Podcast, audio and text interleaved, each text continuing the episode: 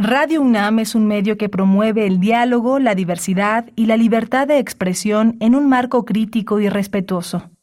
Los comentarios expresados a lo largo de su programación reflejan la opinión de quien los emite, mas no de la radiodifusora. Radio UNAM presenta Prisma RU. Una mirada universitaria sobre los acontecimientos actuales. Prisma RU. Relatamos al mundo.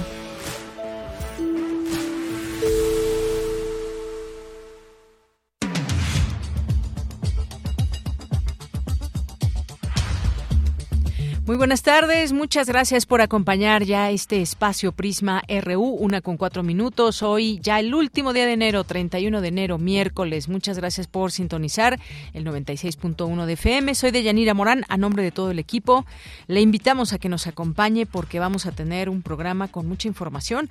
Vamos a tener oportunidad de platicar con la doctora Ana Carolina Sepúlveda eh, Vildósola, quien es directora de la Facultad de Medicina. Va entrando como directora de la Facultad de Medicina de la UNAM, qué compromisos hay, cuál es su proyecto a trabajar.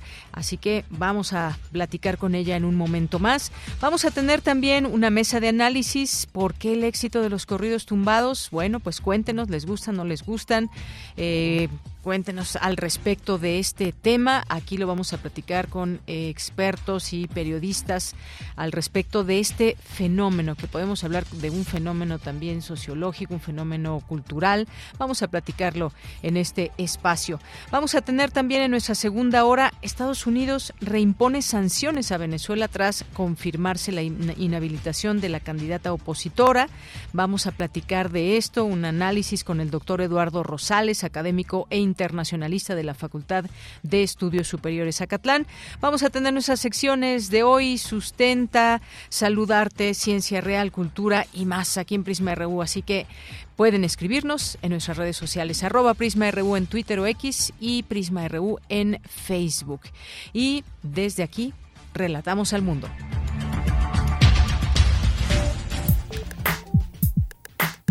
Relatamos al mundo. Relatamos al mundo.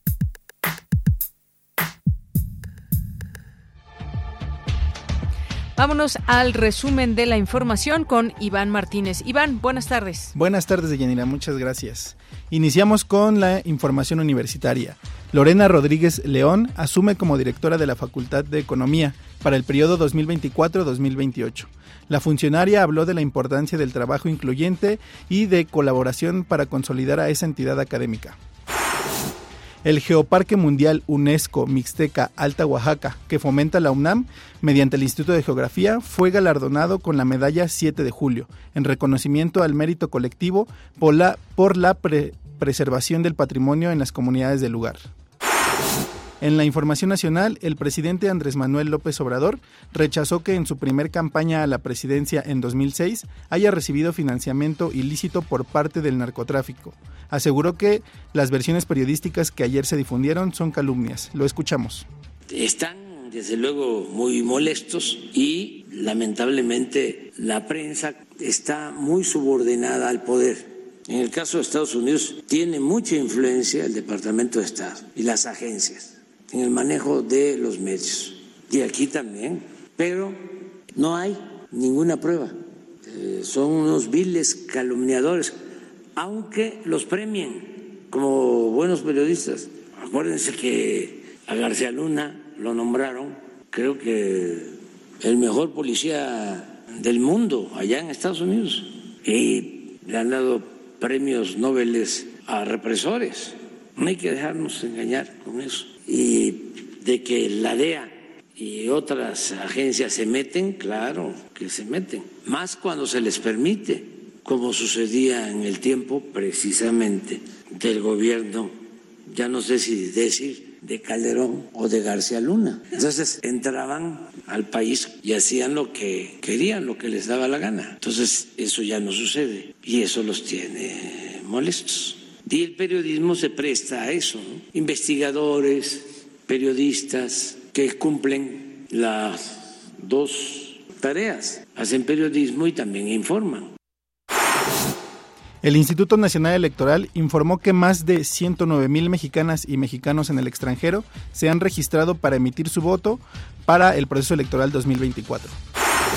En la información internacional, el gobierno peruano y manifestantes alcanzaron este miércoles un acuerdo para que se levanten las protestas que por seis días afectaron la actividad turística en Machu Picchu. En Argentina, un tribunal declaró inconstitucional la reforma laboral del presidente Javier Milei, que estaba incluida en su decreto llamado de necesidad y urgencia. Hoy en la UNAM, ¿qué hacer? ¿Qué escuchar? ¿Y a dónde ir?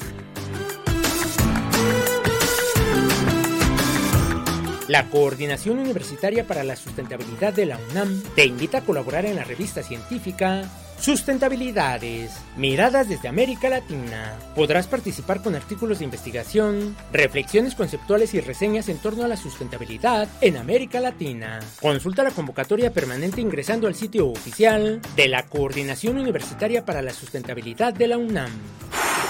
Alain y Diane viven juntos desde hace tiempo.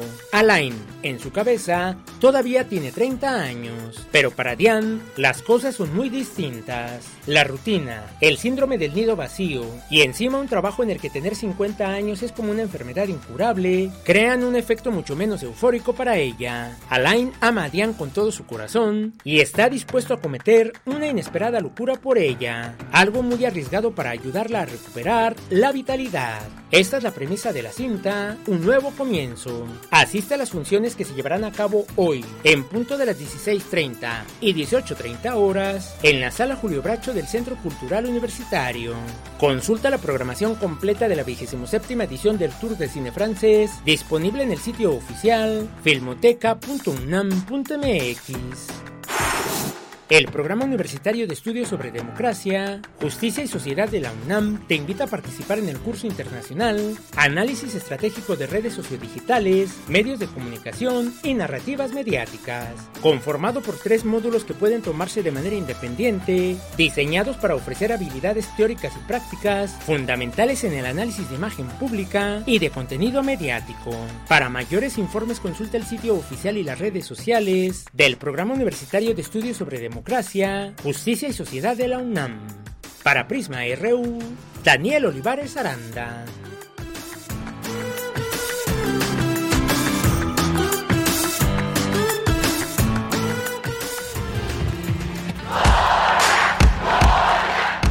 Campus RU.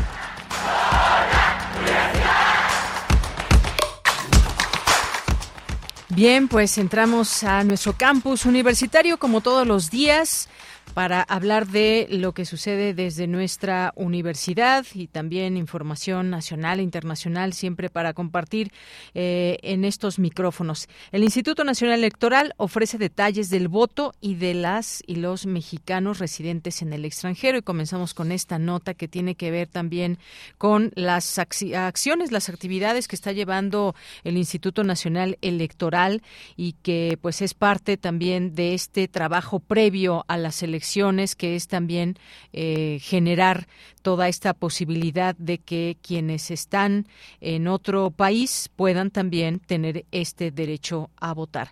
Vamos contigo, Cindy Pérez Ramírez. Muy buenas tardes. Deyanira, muy buenas tardes. Es un gusto saludarte a ti y al auditorio. En una rueda de prensa, el consejero electoral Arturo Castillo anunció que hasta la fecha 109.358 individuos han completado su registro para ejercer su derecho al voto desde el extranjero.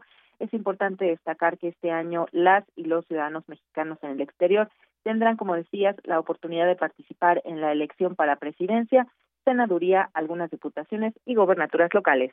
El 66.25% han preferido la modalidad del voto electrónico por Internet, es decir, votar a través de su celular o de su computadora. El 27 un poquito más, eh, han preferido el voto postal. Esta es la modalidad más antigua que hemos implementado para una elección para voto en el extranjero y el 6.64% han elegido el voto presencial en sedes consulares. Esto significa que si comparamos con los registros orgánicos que se habían logrado en 2018, estamos cerca de 40% arriba de registros orgánicos. Madrid ha sido una sorpresa interesante, es el consulado que ha registrado mayor número de personas para votar de manera presencial, seguido por Houston, Chicago, Los Ángeles y Nueva York. En la actualidad, la cantidad de personas con su credencial de elector en el extranjero ya supera el millón y medio. El desafío radica en lograr que más connacionales se registren para ejercer su derecho al voto. Ahora escuchemos las palabras de Alejandro Sosa Durán, director ejecutivo del Registro Federal de Electores del Instituto Nacional Electoral, en relación al costo del proceso de credencialización. El costo que tenemos es el mismo costo de la producción de la credencial para votar, es el mismo costo que se tiene en el en el territorio nacional como mica, que es de aproximadamente 12 pesos por cada mica, ¿sí? Más el costo del envío, que aproximadamente es como 12 dólares, de acuerdo al contrato de servicio que tenemos para hacérselas llegar a los ciudadanas y ciudadanos al extranjero. Deyanira, es importante recalcar que los connacionales sepan que tienen plazo hasta el 20 de febrero de 2024 para dirigirse a la embajada o consulado mexicano más cercano a su domicilio y gestionar su credencial para votar sin necesidad de tener una cita previa. Este es mi reporte. Bien, pues muchas gracias. Gracias, Cindy. Buenas tardes. Muy buenas tardes. Vamos ahora con Cristina Godínez. Lorena Rodríguez León asume como nueva directora de la Facultad de Economía para el periodo 2024-2028. Adelante, Cristina. Hola, ¿qué tal, Deyanira? Un saludo para ti y para el auditorio de Prisma RU. Al darle posesión del cargo, Patricia Dávila, secretaria general de la UNAM, dijo a la comunidad que es el momento de cerrar filas y construir a favor de las y los alumnos. Dávila Aranda también agradeció el trabajo y compromiso que durante ocho años realizó el exdirector Eduardo Vega López al frente de la Facultad de Economía. Por su parte, Lorena Rodríguez señaló que esta entidad académica es la más grande de su área en el país y en ella se realiza una labor central para desarrollar ideas y habilidades llamó a consolidar los principios de pluralidad y respeto, así como el trabajo incluyente y colectivo. Lorena Rodríguez además exhortó a estudiantes académicos y trabajadores a ser plurales, actuar sin dogmatismos e impulsar el trabajo colaborativo. Deyanira Lorena Rodríguez es licenciada en Economía, obtuvo el grado de maestra en Historia por la Facultad de Filosofía y Letras de la UNAM y realizó estudios de doctorado en Alemania. Es profesora asociada C de tiempo completo, adscrita a la División del Sistema Universidad Abierta y Educación a Distancia de la Facultad de Economía en el área de Historia Económica y profesora definitiva en la asignatura de Historia Económica General en la División de Estudios Profesionales de la misma facultad. Este es mi reporte. Buenas tardes. Gracias, Cristina. Muy buenas tardes. Continuamos. Prisma RU. Relatamos al mundo.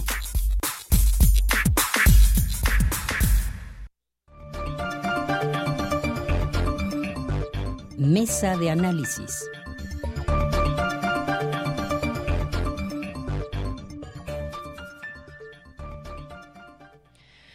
Bien, pues continuamos. Vamos a entrar a esta mesa de análisis acerca de los corridos tumbados o por qué el éxito más bien de los corridos tumbados. Antes vamos a escuchar esta información de mi compañero Iván Martínez. Hace aproximadamente seis años nacen los corridos tumbados, con Natanael Cano como mayor exponente del género y que en 2019 saltó a la fama con su contenido independiente lanzado en YouTube. Este género musical es la fusión de los corridos, los cuales tienen origen en México desde el siglo XIX con la influencia de la polka, traída por alemanes y polacos y que durante la Revolución Mexicana fue complementado con las letras que reseñaban las hazañas de los héroes del conflicto armado, convirtiéndose en un género regional y la combinación de la música urbana como el rap, hip hop y trap, que principalmente se escuchaba en la frontera norte de México. En 2023, Peso Pluma, artista mexicano y exponente de los famosos corridos tumbados, se posicionó como el quinto artista más escuchado a nivel mundial en Spotify, plataforma que brinda música por streaming y que cuenta con 381 millones de usuarios activos mensuales. En México, el intérprete de Ella baila sola fue el artista más escuchado, acompañado por Junior H, Natanael Cano, Fuerza Régida, Grupo Frontera y Luis R. Conríquez, todos representantes del mismo género y dentro del top 10 del país. Actualmente, los corridos tumbados hablan sobre la cultura del narcotráfico mencionando nombres de líderes de cárteles mexicanos, lo que ha provocado diversas discusiones en el medio. Recientemente, se propuso cancelar la participación de Peso Pluma en el Festival Viña del Mar de 2024 en Chile. La moción llegó hasta los consejeros del presidente Gabriel Boric con el argumento de que sus canciones se centran en, en la apología al narcotráfico. Hasta hoy, el festival mantiene la postura de que el evento del intérprete de los corridos tumbados se llevará a cabo. Bien, pues ahí está esta nota introductoria para este tema que vamos a tocar el día de hoy, un tema pues polémico, mucha gente que le puede gustar los corridos tumbados, a quien no, a quien huye de los corridos tumbados y sus letras, sus ritmos, sus voces, sus representantes, pero vamos a hablar de esto desde estas distintas aristas que puede ser como un fenómeno sociológico, un fenómeno cultural, una situación que pues hay que explorar, porque de que es un fenómeno lo es y creo que ahí están los números también que nos revelan pues cuántas eh, cuántas reproducciones se han hecho desde plataformas como Spotify y que además bueno uno de sus representantes en el quinto lugar a nivel mundial. Y de pronto nos preguntamos oigan pero esta música que hay que el rock y que allá y demás bueno pues vamos a analizarlo aquí en este espacio. Les quiero presentar hoy aquí a Bruno García Bruno G que es productor compositor y DJ nominado a un Latin Grammy por mejor canción urbana ha participado en festivales musicales como el Festival Marvin, Ceremonia, EDC México y Coca-Cola Flow Fest. Bienvenido. Hola, muchas gracias por la invitación. También está Sofía Manzano, ella es artista sonora, visual, estudió la licenciatura en artes visuales en la Facultad de Artes y Diseño de la UNAM. Su práctica artística se centra en la investigación, producción y docencia enfocada en la música popular y su relación con la colonialidad y las múltiples sonoridades del sur global. Ha participado en coloquios y jornadas académicas organizadas por la UNAM y la UAM. ¿Qué tal? Bienvenida, Sofía. Gracias. Gracias por la invitación. Y está Diego Almanza, él estudió comunicación y periodismo en la Facultad de Estudios Superiores Aragón, se dedica al periodismo musical desde 2018, cubriendo conciertos y festivales, ha escrito para medios como La Crónica de Hoy y Milenio. Estábamos leyendo varias cosas ahí de, en Milenio tuyas. ¿Qué tal? Bienvenido, Diego. Un gusto estar aquí, muchas gracias por la invitación. Bien, pues vamos a empezar a hablar del tema, vamos a hacerlo una plática informal para nuestro público, una plática que nos lleve a conocer un poco y además déjenme decirles porque eh, ahí en nuestras redes sociales van a poder ver a nuestra invitada y a nuestros invitados.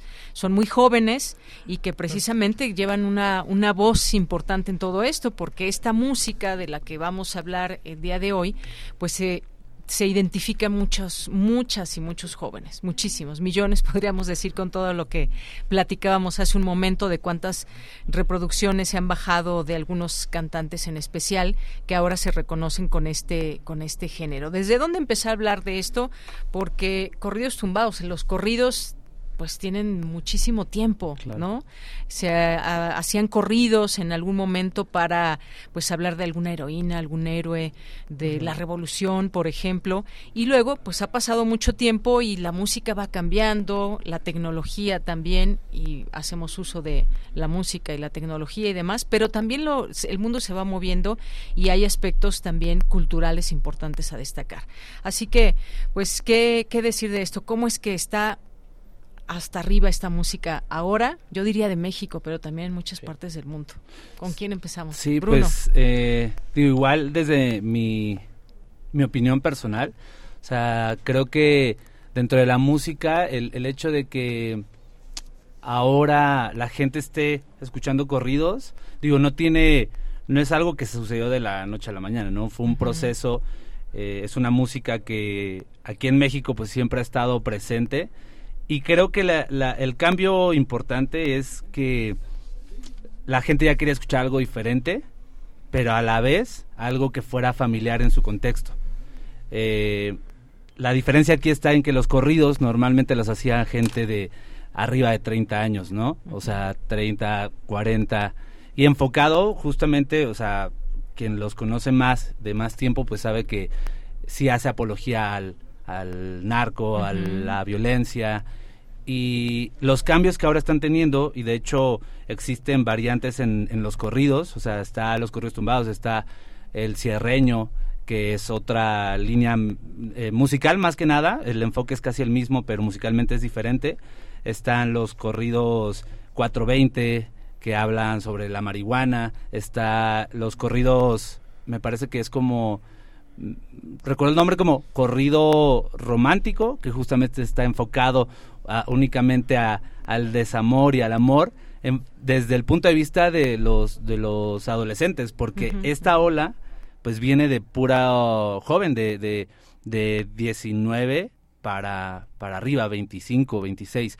Entonces creo que eso es lo que también le da esta fuerza, ya que hay mucho millennial, mucho centennial, este, son los que están escuchando. Entonces creo que uno de los, de los puntos como que le dan la fuerza en este momento es las ganas de escuchar algo diferente, pero enfocado como a este contexto juvenil, por así decirlo. A ver, interesante esto que comentas, porque dices, ya no quieren escuchar lo mismo, quieren escuchar algo más familiar o algo más cercano. Pero de pronto también está esto que mencionabas, la apología al narco, si escuchamos las letras y demás, hablan incluso de personajes representativos del narcotráfico en, en México. ¿Hasta dónde es esto? No quisiera utilizar la palabra esto es correcto, incorrecto, ¿no? Sino más bien hasta dónde pues hacer esta apología puede ser algo algo positivo en la música o cómo verlo desde desde qué punto lo viste lo ves tú este, Sofía pues justo si si nos remontamos así como hacen un eh, throwback sería entender que todos los corridos son bélicos.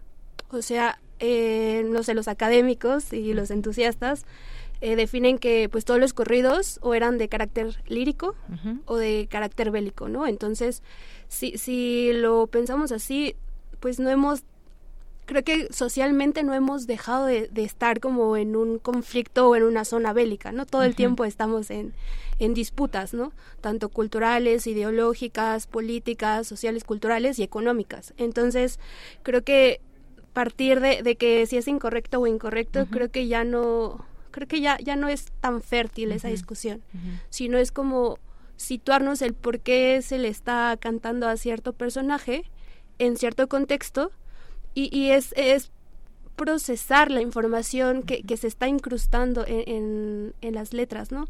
Creo que una de las cosas que podríamos profundizar más es que no solo es Peso Pluma, Peso Pluma tiene sus músicos, tiene sus compositores y justo hay letristas, o sea, no, no Peso Pluma no escribe todas, todas sus canciones, sino que hay muchísima más gente involucrada. Y entonces eh, creo que eh, muchos de los detractores dicen, no, es que le cantan a narco, la narcocultura, y, y justo es, pues es que es lo que lo que vemos en las noticias, en, en internet, en los periódicos, en, en pues, noticieros, ¿no? O sea, creo que no nos podemos sordear o no podemos negar que eso pasa, ¿no? La cosa es que la crítica es necesaria, ¿no? y, fundamental, solo que hay que focalizarla de el prohibicionismo nunca ha regulado nada, nunca ha solucionado nada, es más entablar un diálogo, así como, como comenta eh, Bruno, es como, ¿qué pasaría si se, si se hablara con los artistas y los mismos artistas hablaran de sus intenciones o motivaciones, ¿no? O justo hablar sin, sin criminalizar como se ha hecho históricamente con, con todos los géneros populares, eh, hablar con, con los escuchas, ¿no? O sea, no, no quitarles esa autonomía y esa eh, poder de, elección de por qué estoy escuchando esto, ¿no? Es como, como más entablar un diálogo y profundizar el por qué me mueve, qué es lo que me interesa, o simplemente pues va a haber gente que va a decir, me gusta cómo suena musicalmente las bases instrumentales, me gusta la voz de Junior H, me gusta, no sé, cómo canta Natanael Cano, y, y ya, no, no es tan, no es tan complejo ni, ni más, más, más como problemático que a veces creo que como comenta Bruno, eh, Bruno lo, el problema creo que para mí sería que son las juventudes, ¿no? Y creo que cuando las juventudes tienen poder de elección siempre causa miedo y eso lo hemos visto en pues con, con músicas que ya están afincadas, ¿no? Y aceptadas. Entonces creo que es más, no sé, eh, importante escucharles y escucharnos y generar un diálogo, más allá que sentenciar, criminalizar y prohibir. Así es. Y además esto pasa también, creo, eh, Diego Almanza, ya tú nos dirás, por una parte generacional también. Estábamos diciendo, nos decía eh, Bruno, entre 19 y 25 años, quienes escuchan esta música y quienes están pues con la tecnología flor de piel también, que bajan estas propuestas a través de distintas plataformas y cada like y demás cuenta. Y entonces tenemos la lista de Billboard, la lista de los más famosos en México, en el mundo. ¿Qué tanto, cómo podríamos, eh, tú que has estado pues también cubriendo festivales, conciertos y demás, también de estos exponentes de, corridos tumbados.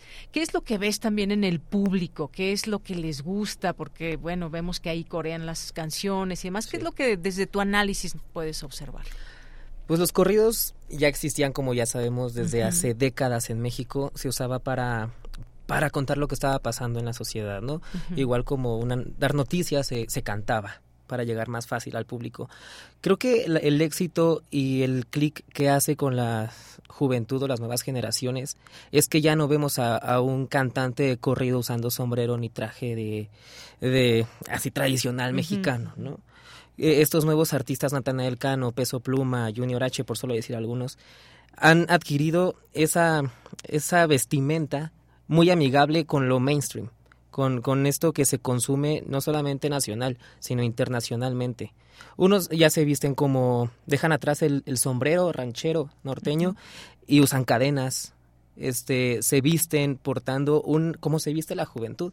Y yo creo que ese es el, el factor clave para que haga clic con la juventud, para que te cante las canciones, para que te llenen un festival de pura música, este, de corridos tumbados. En el Festival Arrey eh, era impresionante ver a tanta gente cantando las canciones, ya sea de peso pluma y hasta del artista que estaba abriendo el escenario. Entonces, pues yo veo más ese, eh, la vestimenta quizá es más amigable y también un punto importante es que el género del corrido tiene mucha identidad mexicana. Eh, hay mucha ventaja, tenemos ventaja los mexicanos a la hora de hacer corridos, porque no creo que en ningún otro lado del mundo se toque la guitarra como se toca aquí. ¿no? Es muy difícil que una máquina pueda hacer los sonidos de, de los corridos tumbados. Eh, si hablamos del reggaetón, puedes hacerlo. Hay reggaetón mexicano muy bueno que ahorita está pegando, pero si te vas a otros países va a ser casi nula eh, la oportunidad de encontrar este pues ese sonido característico de los corridos tumbados. Entonces creo que ya era hora de, de, que México exportara música y que se escuchara en todo el mundo porque tenemos a Cristian Odal, tenemos a Dana Paola, ¿no? Que se escucha afuera.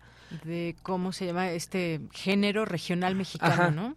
Sí, tenemos esos exponentes que pues ya estaban hace algunos años, pero eh, que un artista llegue a colaborar con grandísimos nombres ahorita en la industria, como Peso Pluma, eh, pues sí es digno como de admirar, ¿no?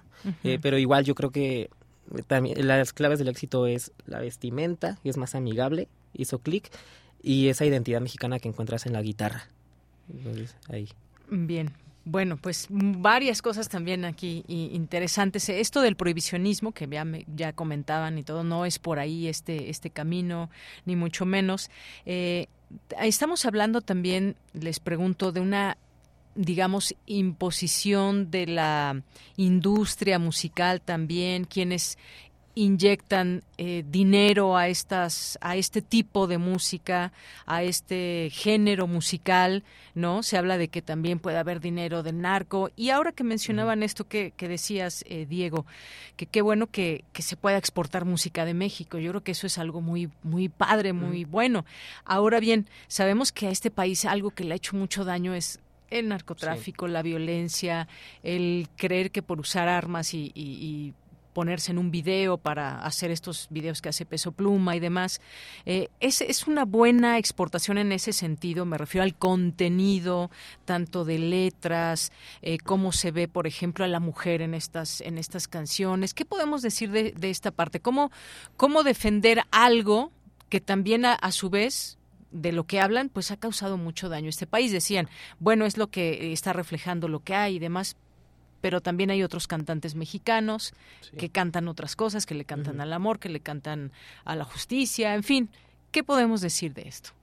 Pues yo creo que mm, como de los puntos importantes es entender que, que justo lo que hablábamos, son la mayoría son jóvenes, eh, les falta madurar. Yo creo que en su momento incluso no es lo mismo, pero sí puedo ver un similar en la cuestión, por ejemplo, de Café Tacuba, cuando la canción de Ingrata eh, la sacaron, pues fue un éxito, ¿no? Y ellos maduraron a un punto para, de entender que lo que hicieron en su momento estuvo equivocado. O bueno, no equivocado, pero ya no va con sus valores. Le ya cambiaron no va la letra a la canción. Le cambiaron la letra y eh, eh, creo que lo más drástico que hicieron es que ya no la cantan. Ya creo que, no sé si oficialmente en sus plataformas ya no está, pero ya no forma parte del catálogo oficial de Café Tacuba. Entonces creo que todos ellos están pasando por una transición de madurez. Creo que en su momento los mismos artistas van a entender que lo que cantaron, y de hecho lo podemos ver con proyectos como Peso Pluma, que tienen un alcance mundial, y de ahí retomo lo, lo que dice sobre la industria, porque es una realidad, la industria está metiendo mucho dinero aquí porque sabe la cantidad de mexicanos que hay en todo el mundo. Y sabe que está enfocado obviamente a- a- al público en general, pero su objetivo son los mexicanos, o sea, porque al final de cuentas eh, esta sensación de eh, nostálgica de repente de escuchar tu música triunfar en Estados Unidos, en Europa, en Argentina, pues eso genera también eh, un, un- un- un valor tanto para las personas y un valor económico obviamente para la industria. Pero eh, siento que también la, la industria es donde va a meter las manos y como sucedió en el reggaetón, lo va a trasladar hacia el pop. El pop, al final de cuentas, lo que es es música popular, puede ser cualquier género, puede ser reggaetón, la, la raíz puede ser otra, sin embargo, eh, hacia dónde está enfocado, ese es el, el punto que quiere la industria. Y creo que un peso pluma ahora, eh, escuchas más canciones populares que canciones eh, de nicho como de, de corridos. Digo, yo que conozco un poquito el, el- el- el catálogo que tiene. Peso Pluma o el catálogo que tiene Natanael, se ha ido eh, haciendo un poquito más light para que justamente pueda entrar en estas plataformas eh, masivas. Y creo yo que eh, de alguna forma no estoy de acuerdo en, en, ah, en esos mensajes que están llevando los artistas, sin embargo, creo que es la oportunidad para que muchos artistas puedan eh, retomar y aprovechar que la gente está admirando el sonido regional, eh, la cultura, no precisamente la cultura del narco, sino la cultura, el- el- la jerga, la- las palabras de, de- de los mexicanos para poder hacer algo diferente. Y creo que es algo, yo que luego lo platico con algunos artistas, lo están tomando de esa manera, no lo están viendo desde el lado negativo y son jóvenes también. Entonces, creo que también hay una madurez en, en- en ese aspecto de los jóvenes, de cómo están tomando lo que está pasando con la música. Eh, y, y entender que obviamente eh, si iniciaron con esta cultura narco es porque había un público de nicho escuchando eso, pero es un nicho que definitivamente va a buscar otro género porque ya, ya no es... eh, ya no está dentro de su con- contexto. Entonces, eh, siento que es, es algo que va a evolucionar eh, y es algo que tampoco se va a permitir, bueno, no permitir, sino que la misma sociedad no lo va a aceptar y por ende va, va a evolucionar. Bien, gracias. Pues hemos visto fenómenos ya con algunos artistas, algunos grupos y demás, en el caso de reggaetón y demás, que, que cuánto tiempo, cuánto tiempo ustedes creen que perdure esta, esta música. Hay quienes desde las voces críticas dicen, bueno, pues mira, ciertos grupos de rock y demás han traspasado las generaciones y demás, y luego estos grupos se van olvidando porque son como muy del momento, eh, muy quizás sin, sin una fuerza en sus letras y demás y son para como para el momento para las generaciones que están.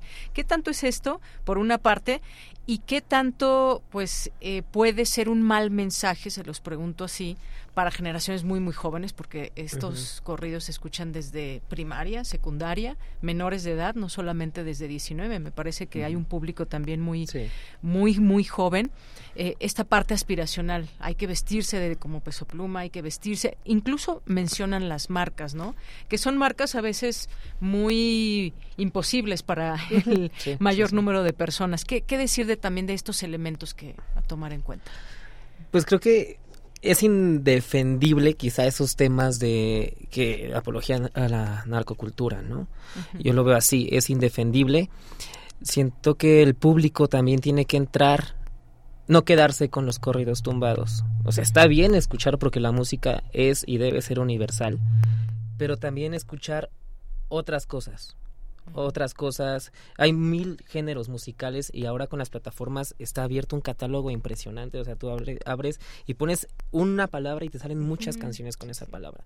Entonces, eh, es invitar como que a, al público, a las nuevas generaciones, a nuevos géneros musicales. Está bien que escuches corridos, ya lo dije, pero hay, eh, investiga, explora este catálogo tan rico. Si quieres escuchar música mexicana, hay mucha, mucha música mexicana. Y responder el, la pregunta de hasta cuándo era como el reggaetón, ¿no? Lo veíamos muy, muy como moda, va a pasar, ¿no? Pero se ha mantenido por más de 15 años aquí en México.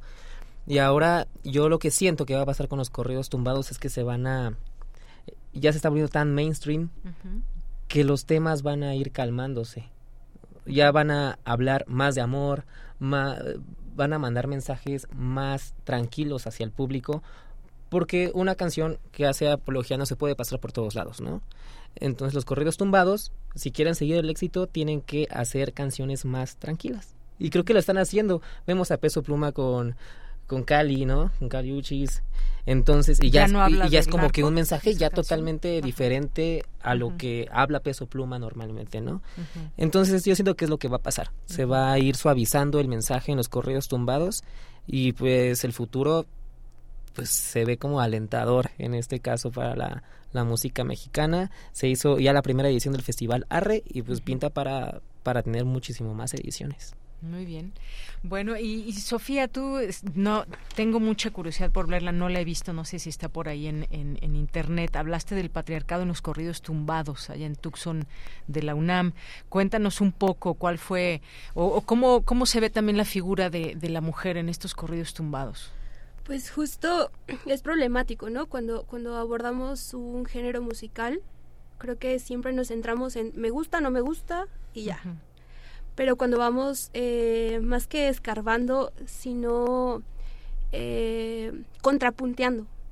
me, pasaba mucho con, con, la música que escucho, ¿no? O sea, lo que no me gusta, pues lo dejo allá, pues no me, no me interesa o me es más fácil criticarle, ¿no? Pero con lo que más me gusta es donde encuentro ahí, pues, eh, contradicciones y que justo dan apertura a, a un diálogo, ¿no? Cuando yo planteé la, la plática para UNAM Tucson, fue de, es que las mujeres no somos las eternas víctimas que pues ciertas narrativas nos manejan, ¿no? O sea, eh, pues mujeres viven del narcotráfico, ahí está la figura de buchona y pensamos que las buchonas pues solamente son bonitas y son la novia de, del capo, ¿no? Pero también tienen injerencia, también tienen motivaciones, también tienen eh, pues participación activa. Entonces, cuando yo planteé eh, esa plática, era de entender que la mujer es parte y no es solamente ornamento, ¿no? Pero creo que cuando hacemos eh, una crítica decimos, ah, ok, este, la mujer solamente la sexualizan, la hipersexualizan y queda ahí como de adorno, ¿no? Y justo cuando vamos, cuando vamos analizando, pues está Camelia la Tejana, ¿no? Hay un corrido, por, por mencionar algo, ¿no? La figura de Adelita. Entonces tienen, tienen papel importante y protagonismo, ¿no? Entonces creo que eh, lo aterrizo, que no se puede hablar solo del patriarcado solito, tiene que ir a fuerzas encaminado con la colonialidad y justo de la colonialidad con el capitalismo. O sea, creo que no podemos eh, bueno, sí podemos, pero quedan como sesgos o como que no se entiende o no, o no hace clic totalmente, ¿no? Entonces creo que los correos tumbados tienen eh, potencia o, tuvieron esta relevancia mediática porque hablaban de cosas que la juventud se siente pues identificada a veces, ¿no? Y hablo de a veces porque nosotros en la centralidad, Ciudad de México y área, metropolitana, pues a veces como que el norte nos queda lejos, ¿no? Pero creo que lo que podemos eh, pues tener eh, cierta perspectiva sobre la migración. Entonces, los, los corridos tumbados funcionan porque es una música, eh, pues es, tiene un carácter eh, transmedial, o sea, tanto lo digital como, como los nuevos las nuevas formas de, acceder a la música, pero también territorial, o sea, es como funciona tanto en México como en Estados Unidos. Y no hablo solo de, de los estadounidenses, ¿no? Hablo de, de ese pequeño limbo que son los México-estadounidenses, de que pues tenían algo y ya no lo tienen y extrañan y añoran y justo están las personas que quieren el sueño americano y las que ya están del otro lado regresar a lo que a lo que les hacía sentido, ¿no? A lo que conocían. Entonces creo que ahí entra ahí entra la mujer en un en un en un papel interesante porque se habla de, de los abusos, ¿no? podríamos hablar de, que en los corridos se habla de las violencias que ejercen y, y me parece, no sé, eh, eh, interesante escuchar más que eh, enjuiciar. Por ejemplo, este corrido de, de que cantan los Tigres del Norte, ¿no? que, que justifican el haber asesinado a su mujer solo porque le había sido infiel, ¿no? Entonces es como, como que van aumentando las violencias pero entendemos que es la misma violencia, eh, pues, enfocada o focalizada a otras a otras cosas, ¿no? Es como el mexicano se va a Estados Unidos para tener dinero y a lo mejor y la esposa lo está esperando acá y si no lo esperó le hacen su corrido de que es una mala mujer, ¿no? Mm, y si sí lo acompañó pero estando allá tienen problemas e interesada, ¿no? Entonces todo pues podemos decir que, que, toda la expresión es tanto romántica, tanto amor, desamor, y justo eh, tan como funciona en el hip hop y el reggaetón, este, el be somebody, ¿no? Como el querer ser alguien, porque solamente lo puedes obtener dependiendo de, de tu estatus económico, ¿no? Y justo, como, como menciona eh, esta, esta cuestión de querer aspirar a tener marcas, si lo vemos es una mirada de, Estados Unidos, ¿no? Como, como el estatus se puede plantar portando marcas, ¿no? Entonces es como esta... No sé, lo, lo voy a manejar como, a lo mejor y sueno muy, muy contundente, pero, pero en esta necesidad de, de obtener pues mi humanidad, ¿no? Porque justo si lo, si lo planteamos y lo llevo a la colonialidad, las personas de América Latina somos de segunda clase, ¿no? O, o, estamos vistos como pues como inferiores o como serviciales. Entonces, justo el, el migrante, y, podemos ver la crisis migratoria ahorita, ¿no? Como, como nos quejamos de, de los haitianos, pero no decimos nada del proceso de gentrificación. Entonces, ahí podríamos podríamos entrar de, de, que los correos tumbados puede ser una crítica a eso, de por qué aspiramos a, a ser alguien más, pero justo es, pues solamente queremos ser tratados como personas, mm. tomar esa humanidad. Entonces, ahí en la plática de, de Toxon era, lo que yo planteaba. si, si la mujer tiene esta intención de pues de generar o de ser tomada en cuenta o al menos recuperar esa humanidad, pues no le va a importar ser novia de un capo, ¿no? Y, eso no la vuelve ni la eterna víctima, ni tampoco la hace mala mala. Bien, pues sí, cuántas cosas que pueden salir los temas ligados a, esta a esta parte de, la música. De pronto hemos visto también mucho clasismo en todo esto. No sé si les parezca también que ha, sucedido, ¿no? Es que esta música es para cierto nivel de personas o es para ciertas personas que habitan en el norte o que se identifican con todas estas prácticas o que el narcotráfico y demás. Pero esta música suena en en, en las bodas más elegantes que pueda haber, ¿eh? Es, eso es un hecho, suena peso pluma, suena, a ver quién más, ayúdenme, Natanael. Natanael, Junior H. Exacto, suenan en estos, en estos, en estos sitios también, pero, pero se ha querido también hacer esta parte un poco de, de clasismo. Y hay una parte muy importante también, la viralidad en todo esto, ¿no? Creo que eh, ahora un video que pueda tener éxito se hace viral y entonces forma parte de todos estos clics y mucha más gente quiere verla y demás. Y estamos hablando también de pronto, ya que mencionaban el reggaetón o, eh, de algunos exponentes y demás, el contenido explícito, ¿no? Ahora mucha gente se escandaliza o critica que ahora se habla de la sexualidad, pero de una forma pues ya explícita. Y ustedes sabrán también muchas de estas canciones lo hablan, ¿no? Hay eh, canciones, ahí no me vienen el nombre, pero, pero que hablan de todo esto, ¿no? De un sexo oral y demás en las canciones. ¿Qué, qué opinan de, de esto?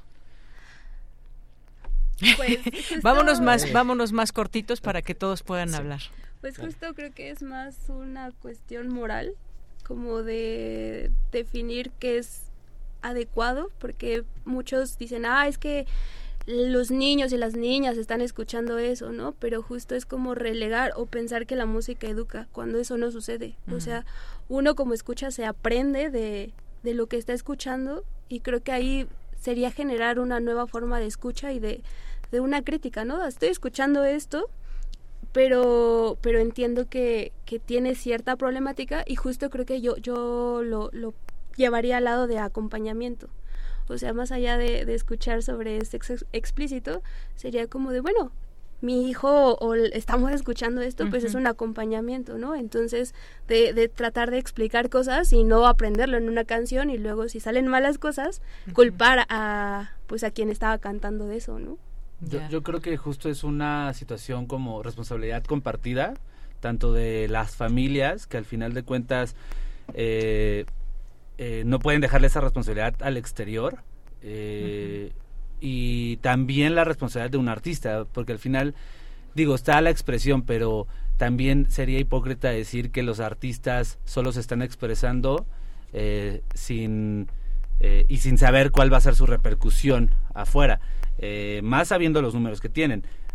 y sabiendo que su objetivo pues al final de cuentas es generar esta este gancho hacia su música, eh, que ahora que uno puede generar música muy fácilmente, pues también para ellos es fácil aprender cómo generar dinero a partir de la música y saber que entre más personas te escuchen, más dinero vas a ganar.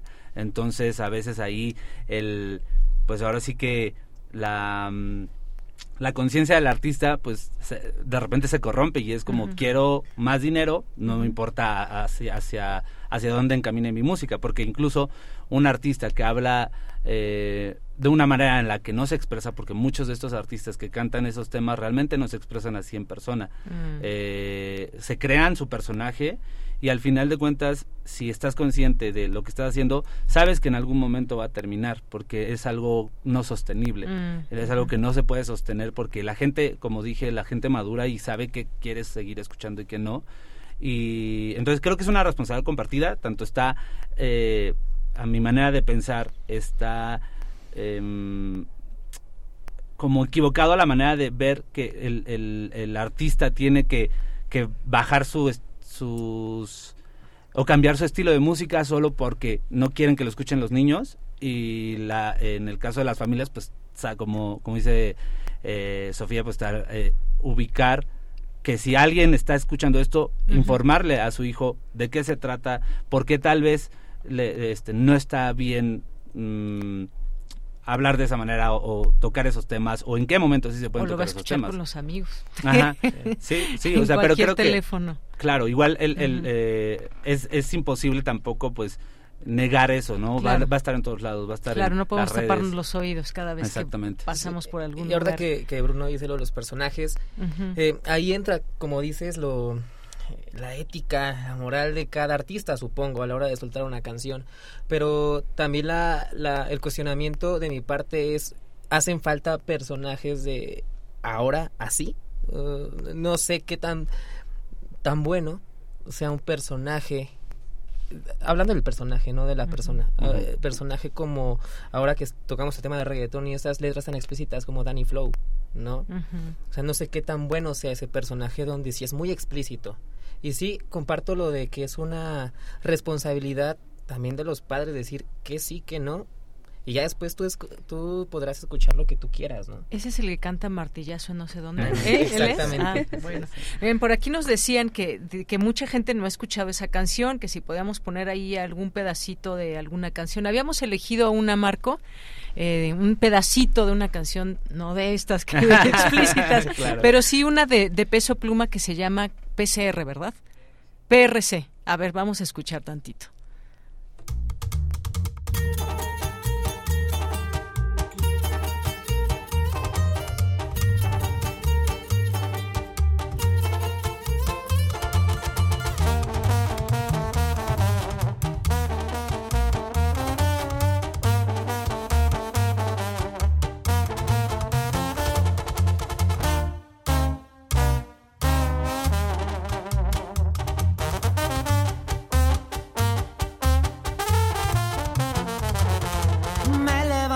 Y luego me pongo a forjar.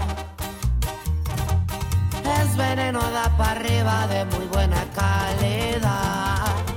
Los teléfonos no paran nunca de sonar. Si tienes alguna plebita es porque un cliente quiere más. Y bien forrados los paquetes van. No hay pendiente, no puedo fallar. Siempre estoy listo para cruzar polvo, ruedas y también cristal. Ya que el papelito viene y va. Bueno, pues ahí está solamente, ver, no, no se escandalicen que desde Radio UNAM estamos poniendo esta música, estamos analizando el fenómeno y bueno, pues es algo que se escucha en cualquier lugar, lo puedan escuchar. Aquí no es precisamente el tipo de música que, que, que se transmite, pero estamos analizando esto y me parece muy importante o interesante también que, como nos decían aquí algunos radioescuchas, no hemos escuchado esa música, ¿de qué están hablando? no Porque está estábamos hablando aquí de estos corridos tumbados. Y de verdad, de quién, pese a que tenga toda esta viralidad y que se escuche tanto, hay gente que no la conoce. Y yo, créanme, de verdad, y no hay que vivir en una, en una, eh, en, en una este, burbuja. Creo que hay que conocer las expresiones. Y yo me declaro que apenas soy nueva escuchando todo esto, pero sí, hay, hay que conocer de qué estamos hablando para poder criticar o generar información o, entrarle a la polémica. Nos quedan cinco minutos. Me gustaría que, pues, yo traía aquí muchos datos de cómo, por qué se han prohibido los los narcocorridos en algunos estados, Baja California, Chihuahua, Sinaloa, de cómo estas letras también hablan de este personaje que está en la cárcel, el Chapo Guzmán, este ahora esa polémica que hay que si Peso Pluma va a tocar o no a cantar en, en, Viña, del Mar, En, Chile, que finalmente vamos en que sí iba a tocar, pero se había hablado. Incluso imagínense, se discute esto hasta niveles eh, altísimos que llegó hasta el presidente de Chile, ¿no? El poder hablar de, de todo esto. Y bueno, pues un negocio que nos impone la, la industria musical, qué es lo que criticamos, o dónde está lo artístico, dicen muchos. A ver, esta voz de Peso Pluma, ¿qué onda con su voz? ¿Estudió eh, canto o no? Porque hay gente que que le es altisonante su música o su, su no su música, su, su, este, su voz. Y hablábamos también de la instrumentación. Ahí finalmente quien conoce su instrumento y ahí escuchamos los instrumentos de viento y demás. ¿Con qué se quedan? A ver, dos minutos cada quien. Yo eh, justo me quedo con, Bueno, un, un minuto más. me quedo con este análisis de que a veces las personas les damos mucho mucho peso y quiero, a lo mejor es algo atrevido decir que, que muchas de las personas que escuchan estos géneros ni siquiera están pendientes eh, dentro de su contexto social y dentro de su estilo de vida de lo que están hablando. O sea, a veces muchas personas, somos seres que, que pues aprecian el sonido, aprecian la, las melodías y muchas personas se quedan con eso, no están conscientes ni siquiera de qué tema están hablando, qué es PCR, qué es AMG, que son esos, esos slangs que al final es de un... ¿PCR qué es? Eh, no sé, ni siquiera yo sé qué es. Creo que es un coche, es un coche, ¿no? Mm. O sea, y justo son esas cosas que al final no nadie lo, lo tiene como este, ahí presente. Polvo, ruedas y también cristal, me ah, dicen. Ok, polvo, ruedas y también cristal. Bueno, entonces siento que esas cosas, al final de cuentas, eh, pues eh, va, volvemos a lo mismo. mi análisis es, va a evolucionar, eh, incluso va a perder la magia porque también algo que hablábamos es, en los, es muy de nicho también es muy regional y no todos van a, agarrar eso, ¿no? Entonces va a ir bajando, pero también abre la puerta a, aceptar géneros de otros lados, de otros países. Y eso creo que es algo muy, muy importante de lo que está generando los corridos. Bruno G, muchas gracias. ¿Qué, ¿Qué te quedas, Sofía? ¿Qué nos dices pues como último justo yo apelo a una escucha militante, ¿no? Cuando hablo de una escucha Mm. militante es de tener como presente las implicaciones políticas que tenemos a la hora de escuchar y no es ni blanco ni negro, o sea, hay matices y podemos ir viendo qué sí no y qué, qué puede mejorar o, o dónde hay un área de oportunidad y justo creo que en la escucha militante también hay un acompañamiento, ¿no? O sea, de, Ujú. de, de que dejemos de pensar que quien escucha o consume no tiene capacidad ni criterio y, y que va a escuchar todo lo viral porque eso no funciona así. A lo mejor y nuestro algoritmo nos plantea ese escenario, pero va a haber personas de afuera que, que a lo mejor lo escucha y dice, ay, qué bonito, ¿no? Pero, pero no, no le genera más. Entonces creo que la escucha militante podría ser una opción para, para no cerrarnos, escuchar cosas nuevas, cosas de moda y sobre todo para no generar juicios de valor que, que en vez de sumar o de llevar la discusión a otros lados que en verdad sí nos compete y nos atraviesan socialmente y políticamente, creo que ahí es una escucha militante, un acompañamiento y un diálogo y sobre todo no quedarnos como en absolutos. Muy bien. Me hice recordar también la música de protesta en su momento, también que tuvo mucha mucha intención. ¿Con qué te con qué cierras? Diego Almanza. Em, pues ya tenemos la atención del mundo musicalmente. Ya nos voltearon a ver, algo que no pasaba. Están fijando lo que se hace en México. Ahora hay que ver qué mensaje mandamos. Yo lo veo así. Tenemos tanta atención y estamos a la expectativa de qué va a ser la siguiente canción de Peso Pluma, la siguiente canción de Natanael, de estos nombres, grandes nombres que ya se hicieron. Ahora hay que ver qué mensaje mandamos hacia la música y yo creo que ese mensaje va a depender los años que, que sigan para México en la música. Entonces cierro con la música es universal, así se tiene que mantener. Entonces cada quien Muy bien. desde su ética y sus valores o vida, experiencia de vida, que escuche lo que quiera. Exactamente, creo que muy importante. Les voy a leer muy rápidamente antes de despedirnos algunos mensajes del público, porque en esta discusión o en estos temas creo que todo se vale, ¿no? Nos Sí. dice por aquí, por ejemplo, Guerrero, dice, difiero totalmente con los invitados, ese género no tendrá evolución, esos intérpretes no tienen la más mínima calidad, el dinero alrededor de su publicidad es lo que los tiene vigentes, tiempo al tiempo, es el, en el futuro solo quedará en el recuerdo. Edgar Bennett, felicidades a los expositores, saludos a Deyanira, gracias Edgar. Rosario dice, la única problemática que tengo de es escuchar ese tipo de canciones con las letras, por las letras tan vacías. En efecto, lo hacen solo por el dinero que puedan ganar sin importarles si aportan algo bueno. Para mi gusto, la música se ha prostituido. Eh, ¿Quién más por aquí? Felipe Almance, ¿cómo se define un corrido tumbado? Javier Flores nos manda saludos. Eh, hablan de los slangs, pero no saben lo que significan. Eh, gracias por aquí. Bueno, aquí algunos de los comentarios que recibimos. Se vale de todo hablar Sí. de- y escuchar la música, como decías, que, le va- que más les guste. Sí, claro. Bueno, con esto nos despedimos. Muchas gracias, Bruno García, Bruno G, Diego Almanza, Sofía Gracias. Manzano, por estar en esta plática aquí en Radio UNAM, en el programa Prisma RU. Muchas gracias. Muchas Muchas gracias. gracias por la invitación y el espacio. Nos vamos a un corte, regresamos a la segunda hora de Prisma RU. Porque tu opinión es importante, escríbenos al correo electrónico prisma.radiounam@gmail.com.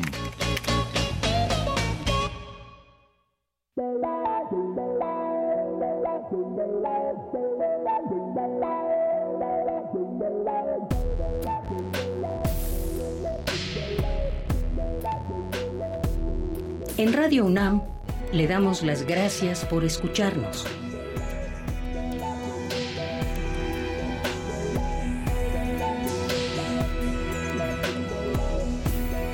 ...860 en amplitud modulada. 96.1 en frecuencia modulada.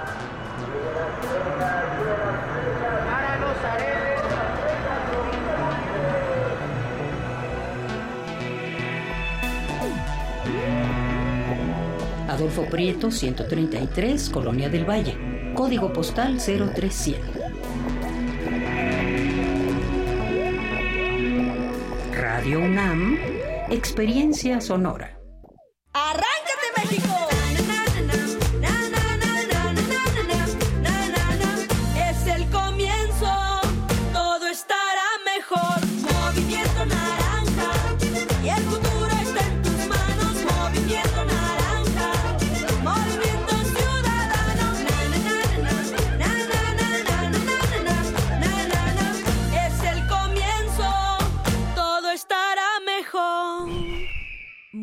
Ciudadano. Hay veces que vale la pena recordar el pasado, mirar tu hogar y pensar en el partido que te apoyó para tener tu casa propia, observar a tus hijos graduarse, gracias a que tuvieron una educación gratuita, y reflexionar que México vivió mejores épocas, aun cuando algunos decían que estábamos mal. Hoy, vale la pena mirar al pasado para recordar que el PRI sí te apoya. PRI.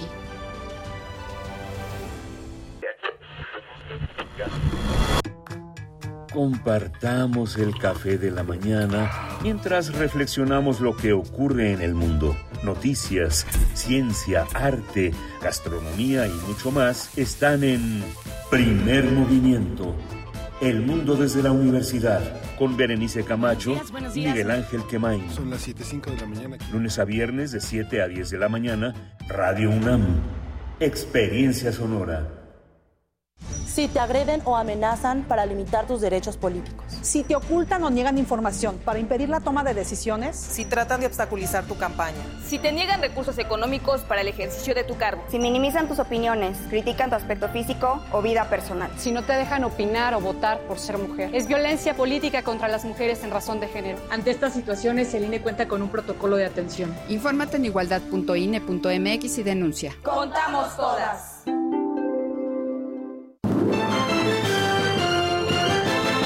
Otras noticias, arrancó el proceso electoral 2023-2024. Nuestra corresponsal tiene toda la información. Adelante. En esta fiesta democrática en la Ciudad de México elegiremos jefatura de gobierno, diputaciones locales, alcaldías y concejalías.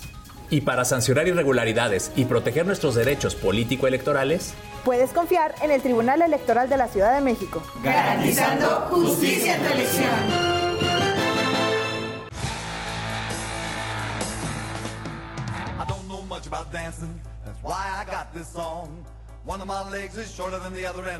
La imaginación al poder cuando el rock dominaba el mundo. Todos los viernes a las 18.45 horas por esta estación. 96.1 de FM. Radio UNAM, Experiencia Sonora. Queremos escuchar tu voz. Síguenos en nuestras redes sociales. En Facebook como Prisma RU y en Twitter como arroba PrismaRU.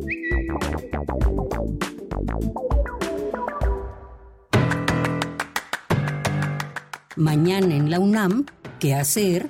¿Qué escuchar? ¿Y a dónde ir?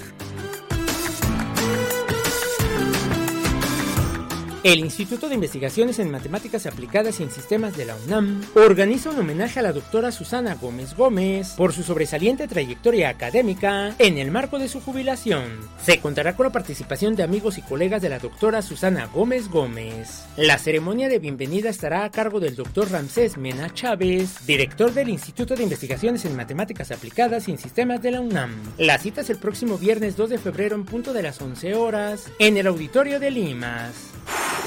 El Instituto de Investigaciones Históricas de la UNAM organiza el ciclo de conferencias Historiadores frente a la Historia 2024, que en esta ocasión se titula Escenarios históricos de la desigualdad, siglos XIX y XX, que se llevará a cabo del 7 de febrero al 20 de marzo en el Salón de Actos del Instituto de Investigaciones Históricas de la UNAM. Consulta el programa completo que se encuentra disponible en sus redes sociales. El Instituto de Investigaciones Económicas de la UNAM organiza la presentación del libro Innovación, Empleo, Salarios y Prestaciones en las micro, pequeñas y medianas empresas en México, coordinado por el doctor Gerardo González Chávez. Conéctate mañana en punto de las 12 del día a través de las redes sociales del Instituto de Investigaciones Económicas de la UNAM. Para Prisma RU, Daniel Olivares Aranda.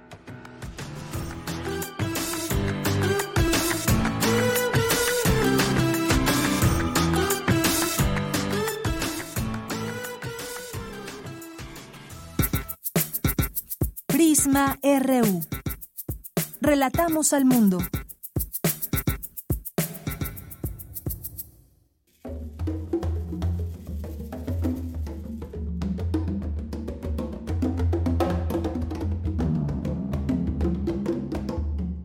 Hola, ¿qué tal? Les saluda Lorena Ruiz Trejo, soy percusionista y compositora y coordinadora de Percusiva 2024, Encuentro Nacional de Percusiones, y les invitamos a que asistan del 1 al 4 de febrero a este encuentro para todos los percusionistas y bateristas y amantes del mundo de la percusión.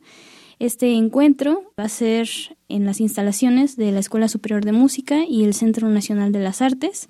Es un festival con una iniciativa colaborativa con la Asociación Mexicana del Método Suzuki, la Escuela Superior de Música y el Centro Nacional de las Artes. Está coordinado por cuatro percusionistas, Diana Villegas Mora, Armando Hidalgo, David Balcázar y su servidora. La iniciativa de este encuentro nace a partir de las necesidades que nosotros hemos tenido a lo largo de nuestra carrera profesional, al escuchar a nuestros compañeros y demás artistas que pues también admiramos.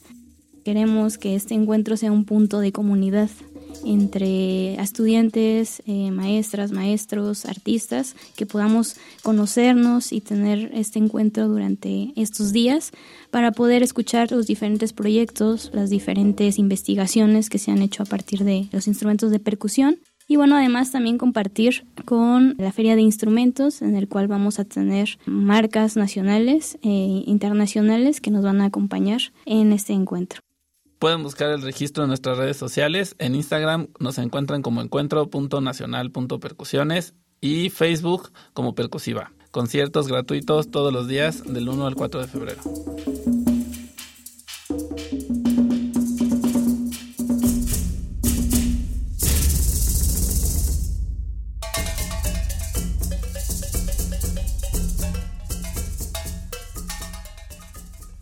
Bien, pues ahí está invitación. Estamos de regreso en esta segunda hora de Prisma RU. Muchas gracias por continuar en el 96.1 de FM en www.radio.unam.mx y gracias por sus comentarios. Me parece que fue un tema justamente pues polémico y aquí sus comentarios. Oscar Sánchez nos dice, el contenido crea a la sociedad o la sociedad crea el, al contenido.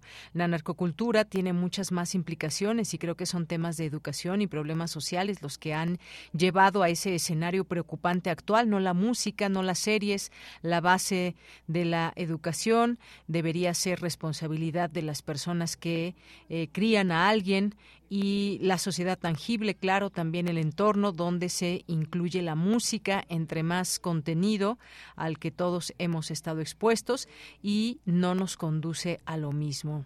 Sí, estoy de acuerdo contigo. Muchas gracias, Oscar, por tu comentario. Abelina Correa, Carlos Ríos, Verónica Ortiz Herrera nos dice, no estoy de acuerdo con nadie de los participantes. Esa música para lo único que sirve es para drogarse, fumar y tomar, aparte de agredir a la mujer musicalmente. En lo que cabe, trato de que mi nieta no la oiga. Siempre la pongo que escuche Radio UNAM para que oiga otra música. Muchas gracias, Verónica Ortiz Herrera. Gracias también. Eh, Decíamos Oscar Sánchez, Misael Neoténico, les felicito, equipo de Prisma RU, siempre tan oportunos y necesarios los temas que abordan. Sugiero se pudiera invitar a eh, Joraplas, así se llama en Twitter, un estudioso y entusiasta de estos temas para la próxima ocasión. Saludos cordiales. Lo tomamos muy en cuenta, por supuesto. Muchas gracias, Jorge Ramírez, que es sociólogo. Sí, estábamos, fíjense, pensábamos en una mesa invitar estas voces jóvenes e invitar también a eh, personas que desde, desde otro análisis nos, eh, nos platiquen también esto como un fenómeno, sin duda alguna. Dice me dice Rosario, no, de Yanira, la música de protesta es totalmente a estos, es es totalmente estos corridos diferentes, supongo que quiso decir totalmente diferente. No, me recordó de que, bueno, en esta música distinta, decía la compañera que vino, militante, pero hay música que ha sido de protesta, que también cuenta esas realidades y demás. Digo, por supuesto que no lo compararía, ni mucho menos, Rosario, son cosas completamente distintas. Me recordó que también estas son expresiones que, si bien no intentan o Mm, cambiar una realidad si no las platican o sí, ¿por qué no también cambiar una, una realidad? La protesta y la música que surge de muchas luchas que sí, no tienen nada que ver con, con lo que estábamos platicando de corridos tumbados. Gracias, Rosario. Javier Flores, saludos a todos los de la mesa de análisis. Ese tipo de corridos ya tienen muchísimos años. Intérpretes como Chalino Sánchez, Tigres del Norte, Cadetes de Linares, etcétera, son solo que hoy es una moda escuchar ese tipo de música. Muchas gracias gracias. Javier, gracias por sus comentarios. Eh, siempre importante saber qué, qué opinan. Hablan de slang, nos decía, y no saben lo que es, nos decía Guerrero, Felipe Mesa Amado, Javier, buenas tardes, saludos a todo el equipo del mejor programa de noticias de la radio. Les digo una linda postal del amanecer de hoy, es Periférico y Ermita Iztapalapa. Muchas gracias. Sí, así justamente yo vi también el cielo hoy desde otra zona, Javier Flores, con esos, con esos tonos naranjas y rojizos y donde ya se veía un poco o se asomaba el sol pese a lo nublado de la mañana. Muchas gracias. Eh, gracias a, Felipe Mesa también. Eh, Guerrero, Juan Jaso López, muchas gracias. Eh, Rosario, que también leíamos aquí sus comentarios de la música. Edgar Bennett Guerrero, eh, también los comentarios que nos hacía, que ya los leíamos. Daniel Albarrán dice: A mí me gustan los narcocorridos, pero un mínimo de reflexión autocrítica y ver la violencia alrededor me hacen rechazarlos ahora. La música mexicana popular es mucho más que alabanzas a criminales. Por ejemplo, ¿conocen al músico Guillermo Velázquez? ¿Por qué no lo buscamos? Si nos da tiempo, buscamos a Guillermo Velázquez, aquí a nuestro productor para que nos ponga al último esta algo de Guillermo Velázquez. Y David Castillo también dice, todo empezó con los Cadillacs. Óigame, no, David, no meta aquí los Cadillacs. Los Cadillacs son soy su fan de los Cadillacs, son otra cosa. Además, sí, en sus canciones que nos cantan los Cadillacs, también muchos eh, temas de lucha, de historia, bueno, los Cadillacs son los Cadillacs, David. Gracias. Bueno, aquí se ríe, supongo que fue un poco irónico con este GIF. Muchas gracias. Rosario, unas defendiendo los derechos de las mujeres y otras exponiendo los sumisas que pueden ser. Eh, gracias. Lorenzo Sánchez, entiendo que los gustos e ideas de la gente es diferente, sin embargo es horrible musicalmente, letras violentas, apología del delito y machismo, entre otras. Una vergüenza, les mando un abrazo. Muchas gracias, Lorenzo. Rosario, por eso ahora los jóvenes idolatran tanto a los narcos, claro ejemplo de las nuevas series que aparecen en los streaming. Eh, ¿Qué más por aquí? Eh, Jorge Morán Guzmán, creo que los corridos tumbados, corridos bélicos o trap corridos se relacionan con la violencia actual, diferente a la violencia de las guerras de independencia, de la intervención francesa o de la Revolución, de la Cristera, corridos de crónica histórica. Gracias por el comentario. Em, también qué forma tan libre de usar la palabra artista, nos dice el Sarco. Muchos saludos, Sarco. Ahí te vamos a mandar unas tres canciones muy buenas, vas a ver. Iván Trejo, hola, ¿qué tal? Saludos a todos. Excelente escuchar a tanta gente joven, pero faltó invitar a un sociólogo para dar un contexto situacional a la mesa de corridos tumbados. Ya lo haremos, Iván. Muchas gracias. Eh, gracias a todos los que nos han mandado aquí eh, saludos. Y muchas, muchas gracias. Eh, les mandamos desde aquí Alfonso Alba Arcos y a todas las personas que se sumen. Les seguimos leyendo en todo momento. Muchas gracias. También creo que sería bueno investigar más el origen de la industria de ese género. Quizás no sea tan orgánica. Lo que mencionas en otras épocas se ha mencionado de otros géneros que en la actualidad están consolidados. Un poco de tranquilidad y más análisis en los comentarios vendrían bien. Muchas gracias. Bueno, pues aquí de todo, de todo un poco y de eso me parece que se trata esto. Cada quien tiene sus puntos de vista, exponerlos, escucharnos y respetarlos es lo que pretendemos desde este espacio. Eh, vámonos ahora con la información de Cristina Godínez. Lorena Rodríguez León asume como nueva directora de la facultad. Ah, me, vamos a la sección de sustenta. Asegura el coordinador ejecutivo de la red de, del agua de la UNAM que los jóvenes son los agentes de cambio más importantes para alcanzar la seguridad hídrica. Hoy en sustenta Daniel Olivares nos habla de la participación de dicho sector en el diseño de propuestas ante la escasez de agua.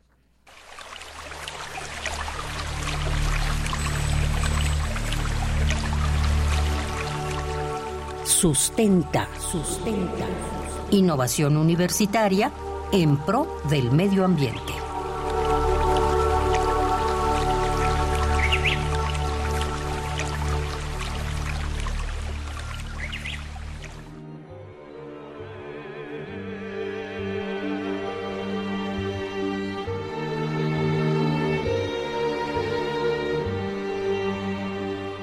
La escasez de agua es un fenómeno natural, pero también un fenómeno inducido por los seres humanos, asegura la Organización de las Naciones Unidas para la Educación, la Cultura y la Ciencia, UNESCO. Y es que aun cuando hay suficiente agua dulce en el planeta para satisfacer las necesidades de una población mundial de cerca de 7 mil millones de personas, su distribución es desigual tanto en el tiempo como en el espacio, y mucha de ella es desperdiciada, contaminada y manejada de manera insostenible.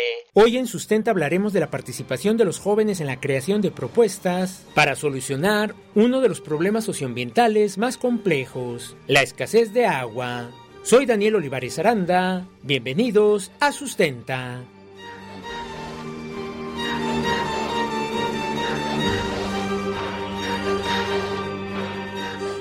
Según Fernando González Villarreal, director del programa de manejo, uso y reuso del agua en la UNAM Pumagua, el volumen del vital líquido es relativamente pequeño comparado con el de la Tierra, a pesar de que el 71% de superficie del planeta es agua y el 29% restante es tierra. En el marco del Día Mundial del Agua 2021, el investigador añadió que su volumen es de alrededor de 850 millones de kilómetros cúbicos, cantidad difícil de dimensionar, pero podemos saber que solo 0.3%, menos del 1% del agua que de alguna manera se encuentra almacenada en el planeta, es la que podemos usar como agua dulce. Esa cantidad es todo lo que hay no contaremos con más, aseguró Fernando González Villarreal, quien además afirma que en los últimos 70 años han analizado la temperatura de diversas regiones de México, la cual se ha incrementado en el orden de 2 grados, y si no hay una buena recuperación de lluvias, habrá un problema serio. Ante esta situación, han surgido diversos espacios como foros, encuentros y convocatorias como el Premio Nacional Juvenil del Agua, que desde hace algunos años busca encontrar soluciones a la escasez del agua. En entrevista con Sustenta, el maestro Jorge Alberto Arriaga Medina, coordinador ejecutivo de la Red del Agua de la UNAM, nos habló acerca de la importancia de la participación de los jóvenes para la solución de los problemas socioambientales. Yo estoy convencido que los jóvenes son los agentes de cambio más importantes y en particular para alcanzar la seguridad hídrica y otros objetivos de desarrollo sostenible. Ellos tienen una gran creatividad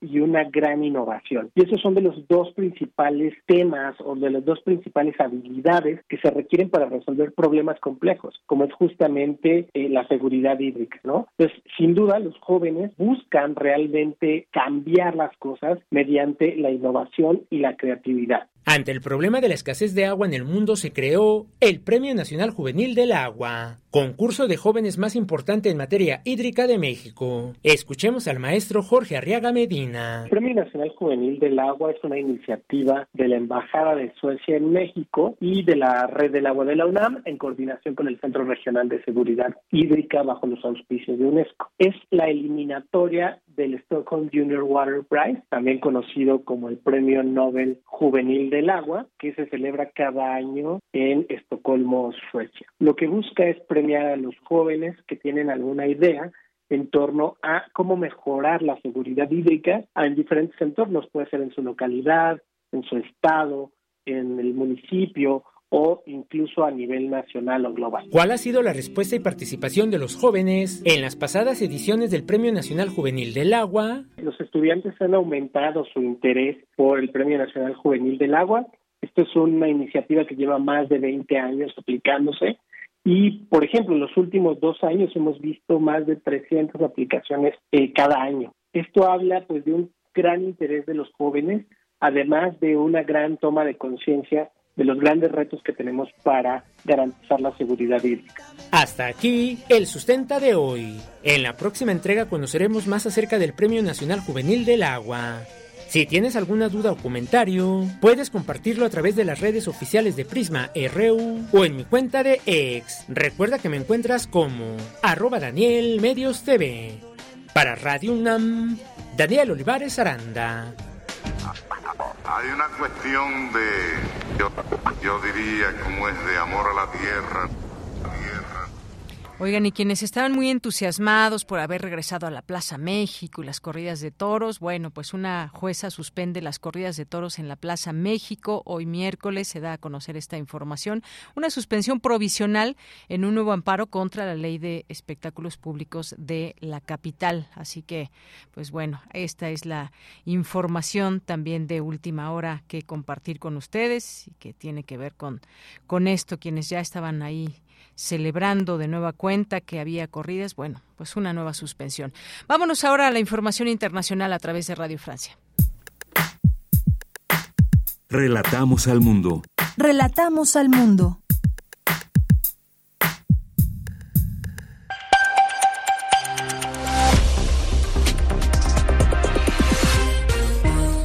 Bienvenidos al flash informativo de Radio Francia Internacional. Hoy es miércoles 31 de enero. En los controles técnicos nos acompaña Pilar Pérez. Vamos ya con lo más importante de la jornada. Danae Rivadeneira. Bruselas intenta calmar la cólera de los agricultores europeos. Propone conceder una excepción parcial a las obligaciones de retirada de tierras, el barbecho en el bloque, así como hacer lo posible para limitar cualquier aumento incontrolable de las importaciones agrícolas ucranianas. Estas son dos de las principales exigencias de los agricultores que protestan desde Polonia y Francia hasta Alemania y Bélgica. Pese a los anuncios de Bruselas, la cólera de los agricultores franceses no cede. 18 personas fueron detenidas por obstruir el tráfico en el marco de las protestas que bloquean varios puntos del país. Según el ministro del Interior, Jaal Damanin, en toda Francia hay más de 100 puntos de bloqueo y unos 10.000 manifestantes. En Francia, en otro ámbito, la Asamblea Nacional votó por amplia mayoría para incluir en la Constitución la libertad garantizada de las mujeres de recurrir al aborto, pero no todo está dicho. Le toca ahora decidir al Senado francés, donde la propuesta suscita mucho menos consenso. El ejército israelí afirmó que atacó infraestructuras militares sirias, esto en respuesta a disparos aparentemente lanzados también desde Siria, enfrentamientos que tienen como trasfondo la guerra en Gaza. Allí, el sur del enclave palestino sigue siendo el foco del fuego israelí, que afirmó haber inundado los túneles utilizados por Hamas, esto para neutralizarlos. Sobre la guerra en Gaza también, Hamas afirmó que examina la propuesta de tregua de Israel, aunque el primer ministro Benjamín Netanyahu ya adelantó que esto no incluye la retirada del ejército israelí de la franja ni la liberación de miles de lo que él calificó palestinos terroristas a cambio de rehenes. Rusia y Ucrania anunciaron que intercambiaron unos 200 prisioneros de guerra de cada bando una semana después del derribo de un avión militar ruso que, según Moscú, transportaba soldados ucranianos cautivos y fue derribado por Kiev. El Parlamento ruso aprobó una ley que permite a las autoridades confiscar bienes de personas condenadas por cuestionar al ejército y la ofensiva militar en Ucrania. La ley adoptada por la Duma permite a las autoridades decomisar dinero, propiedades y bienes de los críticos a la ofensiva. Y ahora pasará al presidente Vladimir Putin que debe ratificar la propuesta. Y hasta aquí las noticias en Radio Francia Internacional.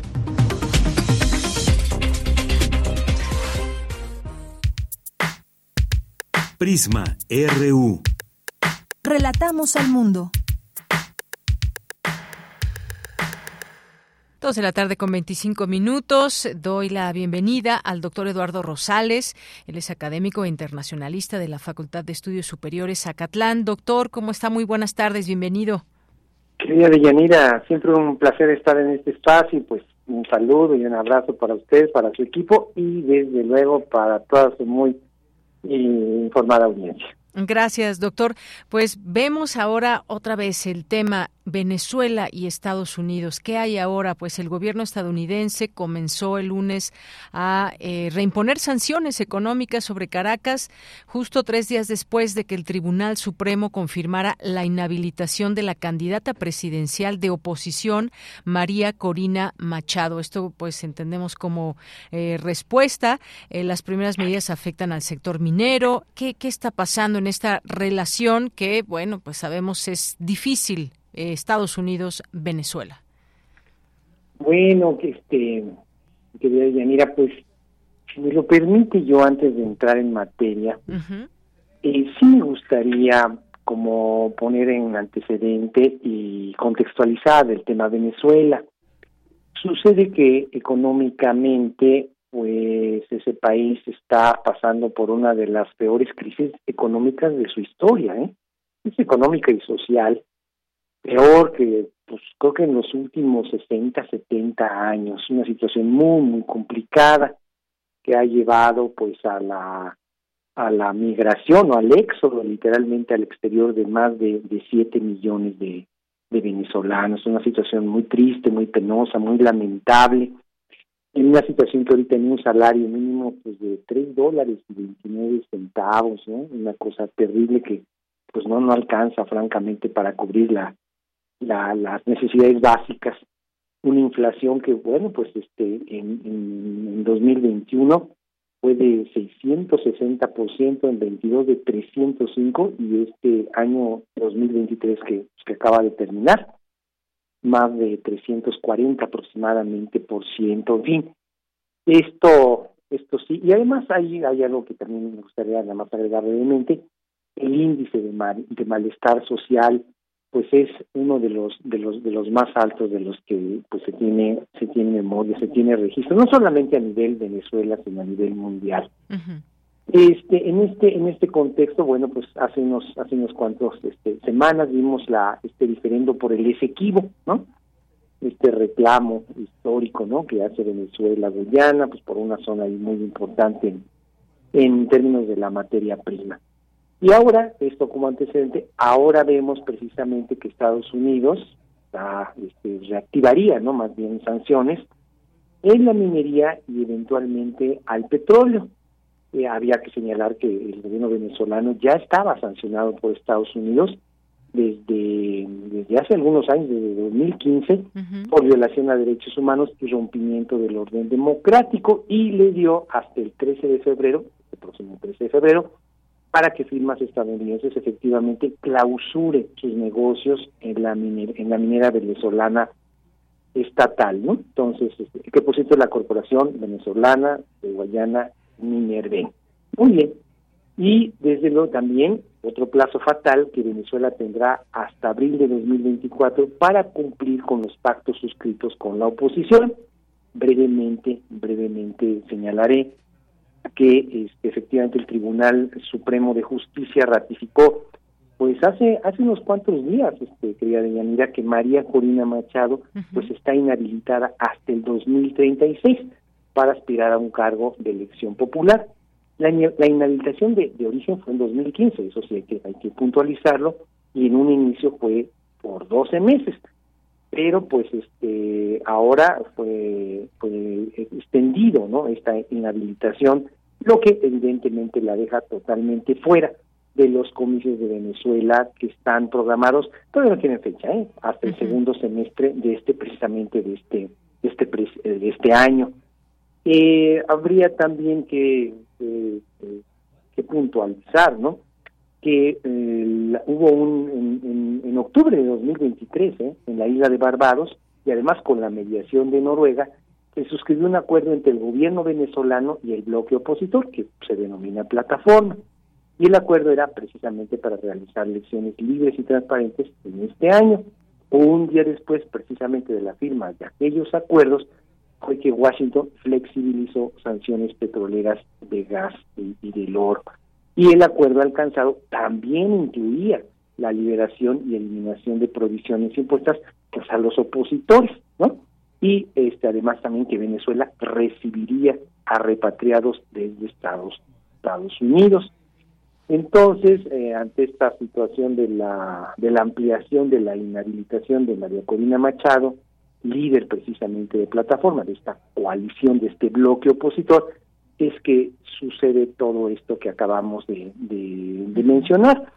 Pero además acaba de anunciar Venezuela que, eh, pues literalmente advirtió, pero yo más bien diría que es una amenaza de que revisaría cualquier mecanismo de cooperación existente con Estados Unidos a partir del 13 de febrero, es decir, la fecha en la que entrarían en vigor esta sanción a la a la pues a la, a la minera oficial que por cierto este es la que explota y la que comercializa el oro venezolano Y aquí pues hay, este, este es digamos que todo el planteamiento, y yo diría una, una cuestión de entrada, que ya las sanciones, este mecanismo de sanciones, pues francamente ya no, ya no funciona, ¿eh? ya no es el instrumento que antaño era el que le daba resultado, pues no solamente Estados Unidos, ¿no? sino a varias potencias occidentales. Vemos que hay países sancionados, bloqueados, ¿no? Eh, embargados económicamente como Cuba y pues eh, si adelante o, o, o, Rusia no o la, la URSS sí Rusia más bien la ex ahora con el caso de Ucrania y vemos que pues francamente las, las sanciones no tienen un gran efecto China también y vemos que repito ese mecanismo pues ya ya perdió vigencia y sobre todo perdió efectividad así es que eh, la situación sí sí es particularmente complicada, de, este quería de Yanira, y sobre todo para los venezolanos. Claro, hay una situación pues muy clara, complicada allá en Venezuela y siempre esta esta cuestión ahí con Estados Unidos, eh, pues es un proceso que se lleva en Venezuela en su momento que se llevará de la elección, de las elecciones y demás y que muchas voces de pronto es no es algo que compete solamente a Venezuela. Claro que puede haber muchas cuestiones criticables, pero ¿hasta dónde puede, digamos, incidir o influir en por ejemplo, en este caso en la oposición, Estados Unidos respecto a Venezuela, doctor? Bueno, aquí sí habría que decirlo que sí, la, la, la situación que priva en, Venezuela sí ha tenido un enorme, un enorme impacto mm pues en la región y pues ha llegado hasta América del Norte precisamente por la situación del, del, éxodo, ¿no? De estas eh, siete millones de venezolanos. A Colombia le pega muchísimo porque ha albergado a más de dos millones de venezolanos y sí, sí se han convertido en una pues en una fuerte presión para la economía colombiana y ha generado algunos otros tipos de, de problemas de carácter laboral y social en ese país. Eh, también pues, nos ha afectado a muchos países, incluso México, porque es un país de de, de, tránsito, ¿no? de, de, migrantes y pues a últimas fechas se han incrementado sustancialmente. Entonces sí, sí hay un impacto real, severo en muchos de los de los países, repito, de la de la región, todos los países vecinos y colindantes. eh, eso por un lado. Por otro lado, también me parece que el régimen chavista, bueno, hay que decirle así, ¿no? Pues ya me, me, refiero desde luego a Hugo Chávez y a este Nicolás Maduro, pues que ya tiene desde el 2013, pero como régimen chavista, pues desde 99, y precisamente el mes que viene va a cumplir 25 años en el poder y pues sí, sí ya es una suerte, se considera ya pues una un prácticamente, pues ya no un régimen autoritario, sino una dictadura, ¿no? Entonces, un poquito como el modelo nicaragüense. Entonces, sí, este tipo de circunstancias que ahí ocurren, pues sí tienen una repercusión a nivel continental. Ahora, por otra parte, también hay que señalarlo, detrás de esta preocupación, y pongo preocupación entre comillas de Estados Unidos, pues es muy cierto que hay intereses sobre todo en los hidrocarburos de, venezolanos. Hay que tener muy consciente que pues, este, Venezuela, digamos que algunas uh, algunas fuentes señalan que es la primera reserva mundial de gas. Vamos a poner que sea la primera o la segunda, digo, ya quién cuenta, ¿no? Están entre en dos, tres primeros lugares y también de reservas de petróleo, aunque es un petróleo pesado, pero de todas maneras pues reviste un enorme carácter, una importancia eh, energética de hidrocarburos y también se ha convertido, eso sí también hay que hay que señalarlo, en una especie de disputa geopolítica. Por un lado, Estados Unidos y por otro lado, Rusia y China, pues que apoyan a este régimen y desde luego Cuba, ¿no?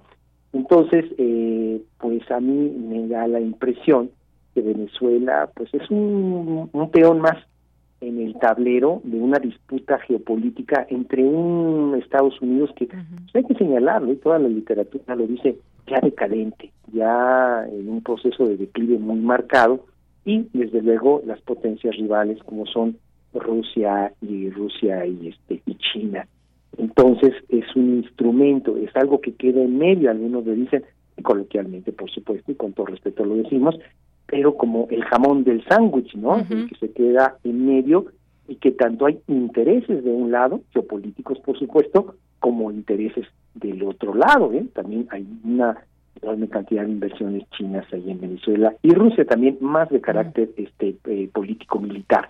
Entonces, se queda en medio Venezuela y eh, bueno, pues es es este objeto de allí es el terreno en donde llevan a las pugnas también las grandes potencias, querida Villamira. Muy bien, pues eh, doctor, muchas gracias por este análisis, siempre ir entendiendo estas perspectivas, el tema de la geopolítica, los intereses de unos y otros países, la región, por supuesto, cómo se ve afectada también con acciones en un país o en varios, y bueno, ir siguiéndole la pista a todo esto, vendrán movimientos, elecciones en Estados Unidos, en su momento en Venezuela, en México, hasta Rusia en su momento, doctor, que también quiere Putin eh, repetir en el cargo nuevamente. Pero ya seguiremos hablando de estos temas. Ya seguiremos hablando. Nada más, si me permite agregar un detalle. Pues, el año 2024, este año, va a haber elecciones en más de 70 países en el mundo. ¿Qué tal? Un dato curioso por lo que acaba usted de mencionar. Le daremos desde luego seguimiento, querido Deyanira. Claro que sí, ni más ni menos 70 países. Gracias, como siempre, doctor. Un abrazo. Fuerte abrazo, bonita tarde. Igualmente para usted, hasta luego. Doctor Eduardo Rosales, académico e internacionalista de la Facultad de Estudios Superiores Acatlán. Continuamos ahora con la sección Salud Arte de mi compañera Virginia Sánchez, que nos presenta algunas propuestas alimentarias para fortalecer nuestra microbiota intestinal.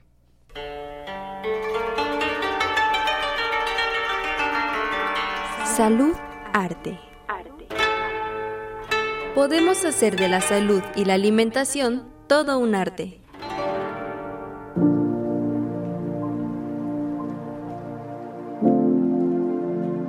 Hola, ¿qué tal apreciable auditorio de Prisma RU? En la entrega pasada de Salud Arte abordamos la importancia de mantener una microbiota intestinal sana, pues como el doctor César Ochoa Martínez nos comentó, cuando no la cuidamos por una mala alimentación, esta puede ser la intersección de muchas enfermedades. Así que esta vez les compartimos en voz del nutriólogo Juan Carrillo algunas sugerencias alimentarias para restaurar y o cuidar nuestra microbiota intestinal. Para empezar, nos habla de la importancia de incorporar a nuestra dieta los prebióticos y probióticos. Y dentro de la gran variedad y oferta que existe de estos alimentos, destaca lo que es el kéfir de leche, cuyo uso data de siglos atrás. El kéfir es un producto lácteo que se obtiene mediante la combinación de leche con una mezcla de bacterias y levaduras conocidas como granos kéfir. Estos pequeños granos son parecidos a pequeñas coliflores gelatinosas y contienen una gran variedad de microorganismos que son benéficos para la salud. Durante el proceso de fermentación, estos microorganismos presentes en los granos de kéfir se alimentan de azúcares presentes en la leche, que serían en este caso los prebióticos, produciendo un ácido láctico, dióxido de carbono y pequeñas cantidades de alcohol. Esto como resultado una bebida ligeramente ácida con un sabor distintivo de textura similar al yogur líquido. Se ha usado durante muchos años, podemos decir siglos, en diversas culturas, como un remedio para mejorar la salud y sobre todo la salud digestiva. Contiene una mezcla compleja de bacterias que pueden ser lactobacilos, leuconosatacocos, actinobacterias y levaduras fermentadoras, lactosa y algunas no fermentadoras.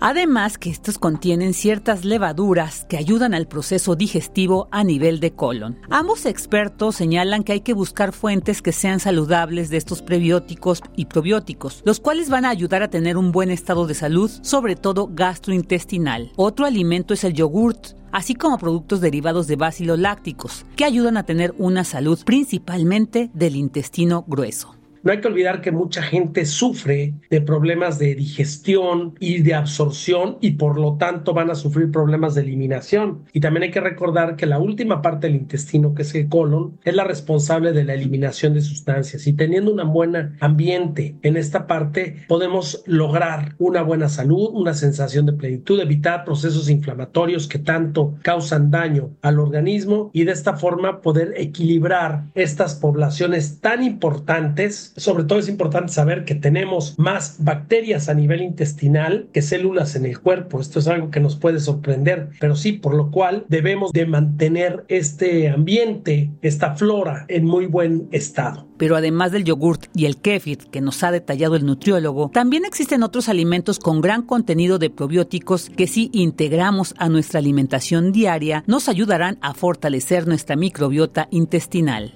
el kombucha, el chucrut, que es una cola agria, el miso, el tempeh, el nato, el kimchi, el queso cheddar, quesos de bovino y de cabra, mantequilla y algunos quesos acidificados son fuentes importantes, además que ya existen en el mercado algunos productos en los cuales viene indicado que contienen probióticos. Entonces, no hay que olvidar esta recomendación. Probablemente algunos alimentos puedan sonarnos raros, pero son alimentos que ya se están integrando en lo que es la nueva tecnología alimentaria y que por supuesto amplían nuestros horizontes alimentarios. No olviden consumir diario probióticos. Así que aunque el nombre de algunos productos nos puedan parecer raros, será importante averiguar más sobre ellos para comenzar a habituarnos a su consumo y sobre todo tener en cuenta los grandes beneficios que tienen, pues mantener en buenas condiciones una flora intestinal siempre se reflejará en nuestra salud. Para Prisma RU, Virginia Sánchez Machuca, en colaboración con el nutriólogo Juan Carrillo Toscano. En la producción, Rodrigo Aguilar. Bien, nos vamos ahora a la sección de Ciencia Real con Dulce García.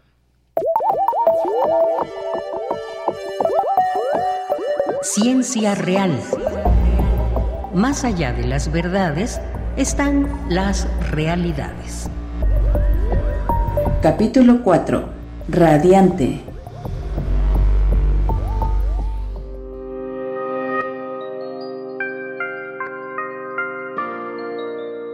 Nuestro Sol no es más que una estrella amarilla ordinaria de tamaño medio, situada cerca del centro de uno de los brazos de la espiral. Ciertamente hemos recorrido un largo camino desde los tiempos de Aristóteles y Ptolomeo, cuando creíamos que la Tierra era el centro del universo. Stephen Hawking Saludo con mucho gusto al auditorio de Prisma RU. Hoy termino con el tema de las aportaciones de Stephen Hawking y hoy le toca el turno a la radiación de Hawking. ¿De qué se trata? El doctor Miguel Alcubierre, académico del Instituto de Ciencias Nucleares de la UNAM, nos lo explica. El problema es que los cuerpos que están calientes radian este, emiten radiación, emiten, están calientes, emiten calor. O sea, si yo me acerco a un objeto caliente, siento el calor incluso, incluso de lejos, no necesito tocarlo, lo puedo sentir por acercar la mano, este, porque están emitiendo radiación, se llama radiación térmica, es un poco la razón por la que el sol nos calienta y nos ilumina, porque la radiación térmica es finalmente un tipo de luz. Los objetos que tienen cierta temperatura siempre emiten algún tipo de radiación, aunque no la veamos nosotros con nuestros ojos, la podemos ver con una cámara infrarroja.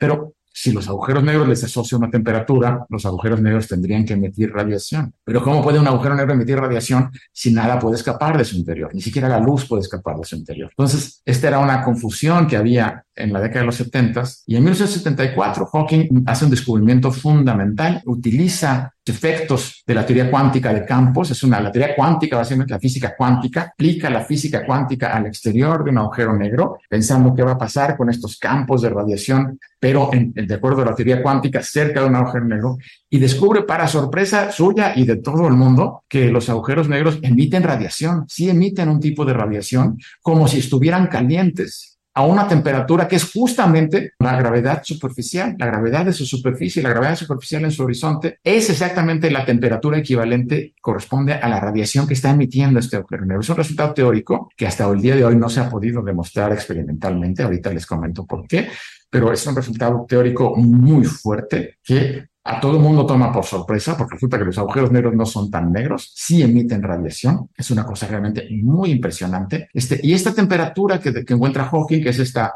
la gravedad en la superficie del agujero negro, que el papel de la temperatura, resulta que es inversamente proporcional a la masa del agujero negro. Es decir, si un agujero negro es muy grande, su temperatura es muy baja. En cambio, si un agujero negro es muy chiquito, su temperatura es muy alta. Es, es al revés. Y bueno, aunque la radiación de Hawking haya sido una de sus más grandes aportaciones, lo cierto es que no se ha podido descubrir experimentalmente. Sin embargo, según nos cuenta el doctor Miguel Alcubierre, es relevante porque en ella Hawking aplica la teoría de la relatividad general y las técnicas de la mecánica cuántica. Este, para poder detectar la radiación de un agujero negro tendría que ser un agujero negro chiquito. Y los agujeros negros chiquitos pues, no sabemos cómo se forman, porque cuando se forma uno tiene la masa del Sol o más. Entonces, ¿cómo podremos formar un agujero negro con masa chiquita? Nadie sabe y, y, solo ahí se notaría. Entonces, por eso no se ha descubierto, digamos, experimentalmente y por eso no le dieron el premio Nobel a Hawking, pese a que el resultado es un resultado muy importante. Este creo yo, sin duda, es el, descubrimiento más importante que realizó Stephen Hawking en su carrera, lleva su nombre y si algún día se descubre esta radiación, le hubieran dado el premio Nobel, no se lo dieron porque ya falleció, pero eh, creo que esto cambia por completo la manera en la que entendemos a los agujeros negros y viene de un efecto que viene de la teoría cuántica. Entonces, Hawking es el primero que junta la relatividad general de Einstein y aplica hacia la relatividad estas técnicas que vienen de la mecánica cuántica.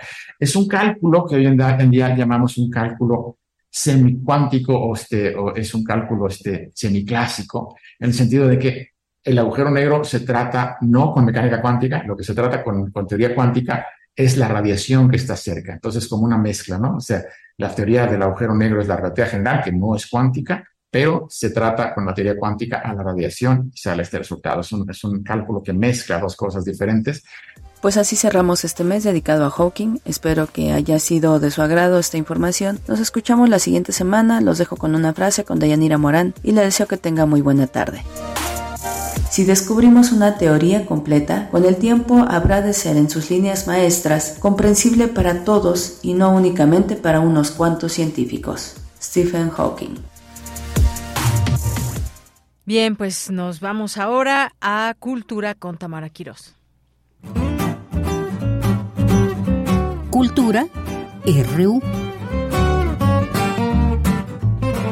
Yanira, qué gusto saludarte y saludar al auditorio de Prisma RU. Seguimos con la información. Hoy vamos a hablar de una instalación creada ex profeso para la Galería Central del Museo Universitario del Chopo. Se trata de Cascabela. Esta instalación está creada por Pedro y Juana, una dupla integrada por Ana Paula Ruiz Galindo y Meki Reus, cuyo trabajo dialoga con la vida de los objetos y los espacios a partir de una reflexión y estudio de su historia a través de los años. Desde la arquitectura y el diseño de desarrolla sistemas donde la creación de objetos y o elementos ornamentales se vuelven epicentros de una constelación. Esta instalación está integrada por un sistema mecánico con diversos elementos sonoros que desafían la noción de forma y movimiento, y a su vez crea una narrativa a partir de las dos torres de la fachada del edificio y su semejanza formal con los campanarios, haciendo alusión a la arquitectura moderna del inmueble y su historia, así como a la poética de la ficción mediante el imaginario de las campanas.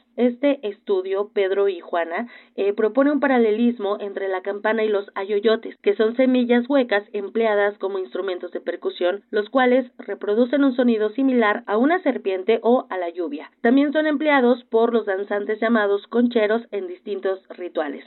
El edificio del museo tiene su origen en la época de las ferias universales, foros en donde se exhibieron los logros de la edad moderna e industrial en la construcción de este imaginario. Pedro y Juana crea un escenario donde la yoyote toma el lugar de pistilos en las flores de tela que, a su vez, reemplazan los duros caparazones de las antiguas campanas de bronce. Los proyectos de arquitectura y diseño de este estudio, Pedro y Juana, permiten expandir la conversación más allá de estos campos fomentan cualidades sociales de convivencia y diálogo, casos como una mesa que puede ser un pedestal y a su vez una banca, o en otros términos construyen la posibilidad de convertirse en un lugar de exhibición o un espacio de discusión. La mediación del público traduce la materialidad de los diversos objetos y espacios que este colectivo produce para retar intereses individualistas y construir competencias sociales. Cascabela, así como otras instalaciones arquitectónicas del colectivo, busca crear reflexiones y pausas en torno a cómo las flores, el mecanismo que las mueve y la sonoridad que producen invaden al espectador, creando una espacialidad que permite sentir la vida activa de los objetos y lugares. El estudio Pedro y Juana eh, fue fundado en la Ciudad de México por Ana Paula Ruiz Galindo y Mecky Reus y trabaja en una variedad de proyectos a través de distintas disciplinas. Destacan, por ejemplo, sesiones puerquito cocinando un lechón como pretexto para una mejor conversación. También tienen Casa Reyes, anexo dentro de una casa ex colonial en Mérida, Yucatán. Helmut, que es una mesa que se convierte en banca, que se convierte en mesa, esto en la Galería 1 del Museo Jumex, aquí en la Ciudad de México. También participaron con una intervención en el Jardín de Archivo, Diseño y Arquitectura Ciudad de México con Pabellón Archivo. También han estado en el extranjero, participaron con una pieza en una plaza pública dentro de un interior doméstico para la Bienal de Arquitectura de Chicago 2015 y también participaron en la creación de Orama Rama, una jungla artificial con pelaje de madera para dar sombra al Festival de Música del MoMA en Queens, Nueva York. Sobre esta instalación Cascadela conversamos con Ana Paula Ruiz Galindo. Ana Paula, bienvenida a nuestro espacio radiofónico. Platícanos más de este trabajo que han realizado en el Museo Universitario del Chopo y también del estudio al que perteneces. Claro, te platico. Bueno, yo soy Ana Paula Ruiz Galindo y pertenezco a Pedro y Juana, que es nuestro estudio de arte, diseño y arquitectura y pues nos invitaron a participar en el Chopo en la Galería Central, que es esta galería que tiene 28 metros de altura, entonces como que mucho espacio de, pues bueno, mucho espacio en general, mucho volumen. Y bueno, la inspiración realmente empezó con el Museo El Chopo, este museo que se creó en 1900 dos o por ahí, y que estaba inspirado, bueno, fue creado como que en el Art Nouveau para una fábrica textil y fue también expuesto en una de las ferias. Lo que nos llamó mucho la atención fue que a pesar de que era como una nueva propuesta arquitectónica, seguía teniendo como formalmente una propuesta un tanto religiosa, ¿no? Como que la forma en la que está dispuesto el espacio y estas dos torres que flanquean la entrada nos hizo pensar en los campanarios de las catedrales. Entonces de ahí empezó toda una revisión acerca de las campanas y pues la memoria de un objeto y qué significa ese objeto en el México de hoy, en el México del pasado, o cuándo fue que llegaron estos tipos de campanas y cómo afectan al día a día pues a todos nosotros, ¿no? Que a veces las escuchamos eh, aunque no queramos ir a misa, las escuchamos o si queremos ir a misa son como un recuerdo de algo que tenemos que hacer. Entonces, en ese interés fue en el que nos inspiramos y entonces creamos una especie de campana diáfana que se transformó en cascabela y que toma inspiración también en los cascabeles del pasado, que son los ayoyotes, o que utilizan hoy en día los danzantes y que tienen una reflexión distinta a las campanas que se escuchan en las iglesias, que en el caso de estos cascabeles como que representan el sonido de la lluvia o tal vez el sonido de una serpiente cascabela. Entonces hicimos una especie de mix entre historias que todos hemos vivido de una u otra manera y esperamos que esa reflexión se pueda ver. Claro. ¿Cómo fue pensado pues esta fusión entre sonoridad, la ritualidad y la arquitectura para transportarnos ¿no? en, diferentes épocas, pasado, el presente, que pues eh, estaremos en, ese momento en la instalación. Claro. Bueno, pues eso es lo que esperemos que suceda, ¿no? Pero como lo quisimos hacer era un poco de construir esta campana de bronce que todos como en cuanto eh, no suena la palabra campana como que pensamos en estas campanas monumentales. Entonces esa fue una que quisimos de cierta forma quitarle esa, ese peso. Entonces la volvimos de tela para que pudiera en sí tener movimiento no entonces que no fuera algo rígido con esta como tal vez un toque un poco masculino y lo transformamos, al menos en nuestra mente, en algo como más frágil. Entonces así nos la convertimos en una especie de flor que se puede abrir y cerrar y buscando estos elementos sonoros, pues llegamos a los ayoyotes que tienen un sonido tan particular que creo que cualquier persona que vive en la Ciudad de México lo recuerda.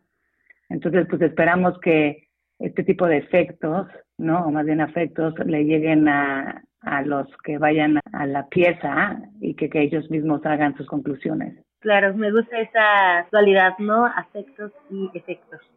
Sí. Está muy bien. Muy bien, Ana Paula Ruiz, pues vamos a dar difusión para que conozcan más de esta instalación Cascabela, que conozcan también de este estudio que codirige Pedro y Juana y que, bueno, también aprovechando, visitemos el Museo del Chopo. Habrá una, una charla, ¿verdad? En la inauguración, en la apertura, el sábado 10. Sí, así es, hay una charla a las 12 y la vamos a tener con Susana Vargas, que es una, bueno, gran escritora, que ha escrito mucho acerca de varios temas de México, de género y bueno, como buena escritora puede hablar de varias cosas en relación del arte y ella nos ayudó con el escrito que está también en el muro del museo y creo que va a ser una plática muy interesante. Excelente, pues invitaremos a nuestro auditorio. Muchas gracias por tomarnos la llamada y también por brindarnos esta información. Ya estaremos viéndolas a partir de febrero. Pues muchísimas gracias Tamara y mucho gusto. Espero verte por ahí también. Con gusto. Ok, muchos saludos a todos. Y vengan a visitar. Eso. Gracias a Ana Paula Ruiz Galindo, parte del colectivo Pedro y Juana, creadores de Cascabela. Esta instalación estará disponible a partir de este sábado 3 de febrero a las 13 horas en la Galería Central del Museo Universitario del Chopo, ubicado en la calle Doctor Enrique González Martínez, en Santa María La Ribera, en la alcaldía Cuauhtémoc. Hasta aquí la información. Que tengan excelente tarde. Hasta mañana. Y ya casi nos vamos, dos de la tarde con 57 minutos. Hace durante el informativo se daba a conocer esta información. Reportan hallazgo de granada en instalaciones de Torre de Pemex en Ciudad de México. Los primeros reportes indican que la granada presuntamente de uso exclusivo del ejército de Estados Unidos y Canadá, dice esta nota de Milenio, una supuesta granada de fragmentación en las instalaciones de la Torre de Petróleos Mexicanos, ubicada ahí en Avenida Marina Nacional los primeros reportes indican que se descubrió esta granada eh, tirada en el jardín del interior del edificio del corporativo de Pemex, por lo que se activaron los protocolos de seguridad. Bien, pues nos despedimos. Muchas gracias por su atención, como todos los días. Aquí le esperamos de lunes a viernes de 1 a 3 de la tarde con más información. Mañana nos escuchamos, mañana estrenando el mes de febrero. Así que, pues muchas gracias aquí en la producción a Marco Lubián, en la asistencia de Denis Licea, aquí en los controles técnicos Arturo González, Iván Martínez, aquí también en, el apoyo a la coordinación de entrevistas, muchas gracias. Eh, Ángel Torres en nuestras redes sociales, Enrique Pacheco en la continuidad, Rodrigo Aguilar aquí de visitante, saludos. Y aquí en los micrófonos se despide de Yanira Morán. Que tenga muy buena tarde, buen provecho y hasta mañana. Radio UNAM presentó Prisma RU. Una mirada universitaria sobre los acontecimientos actuales. Prisma RU. Relatamos al mundo.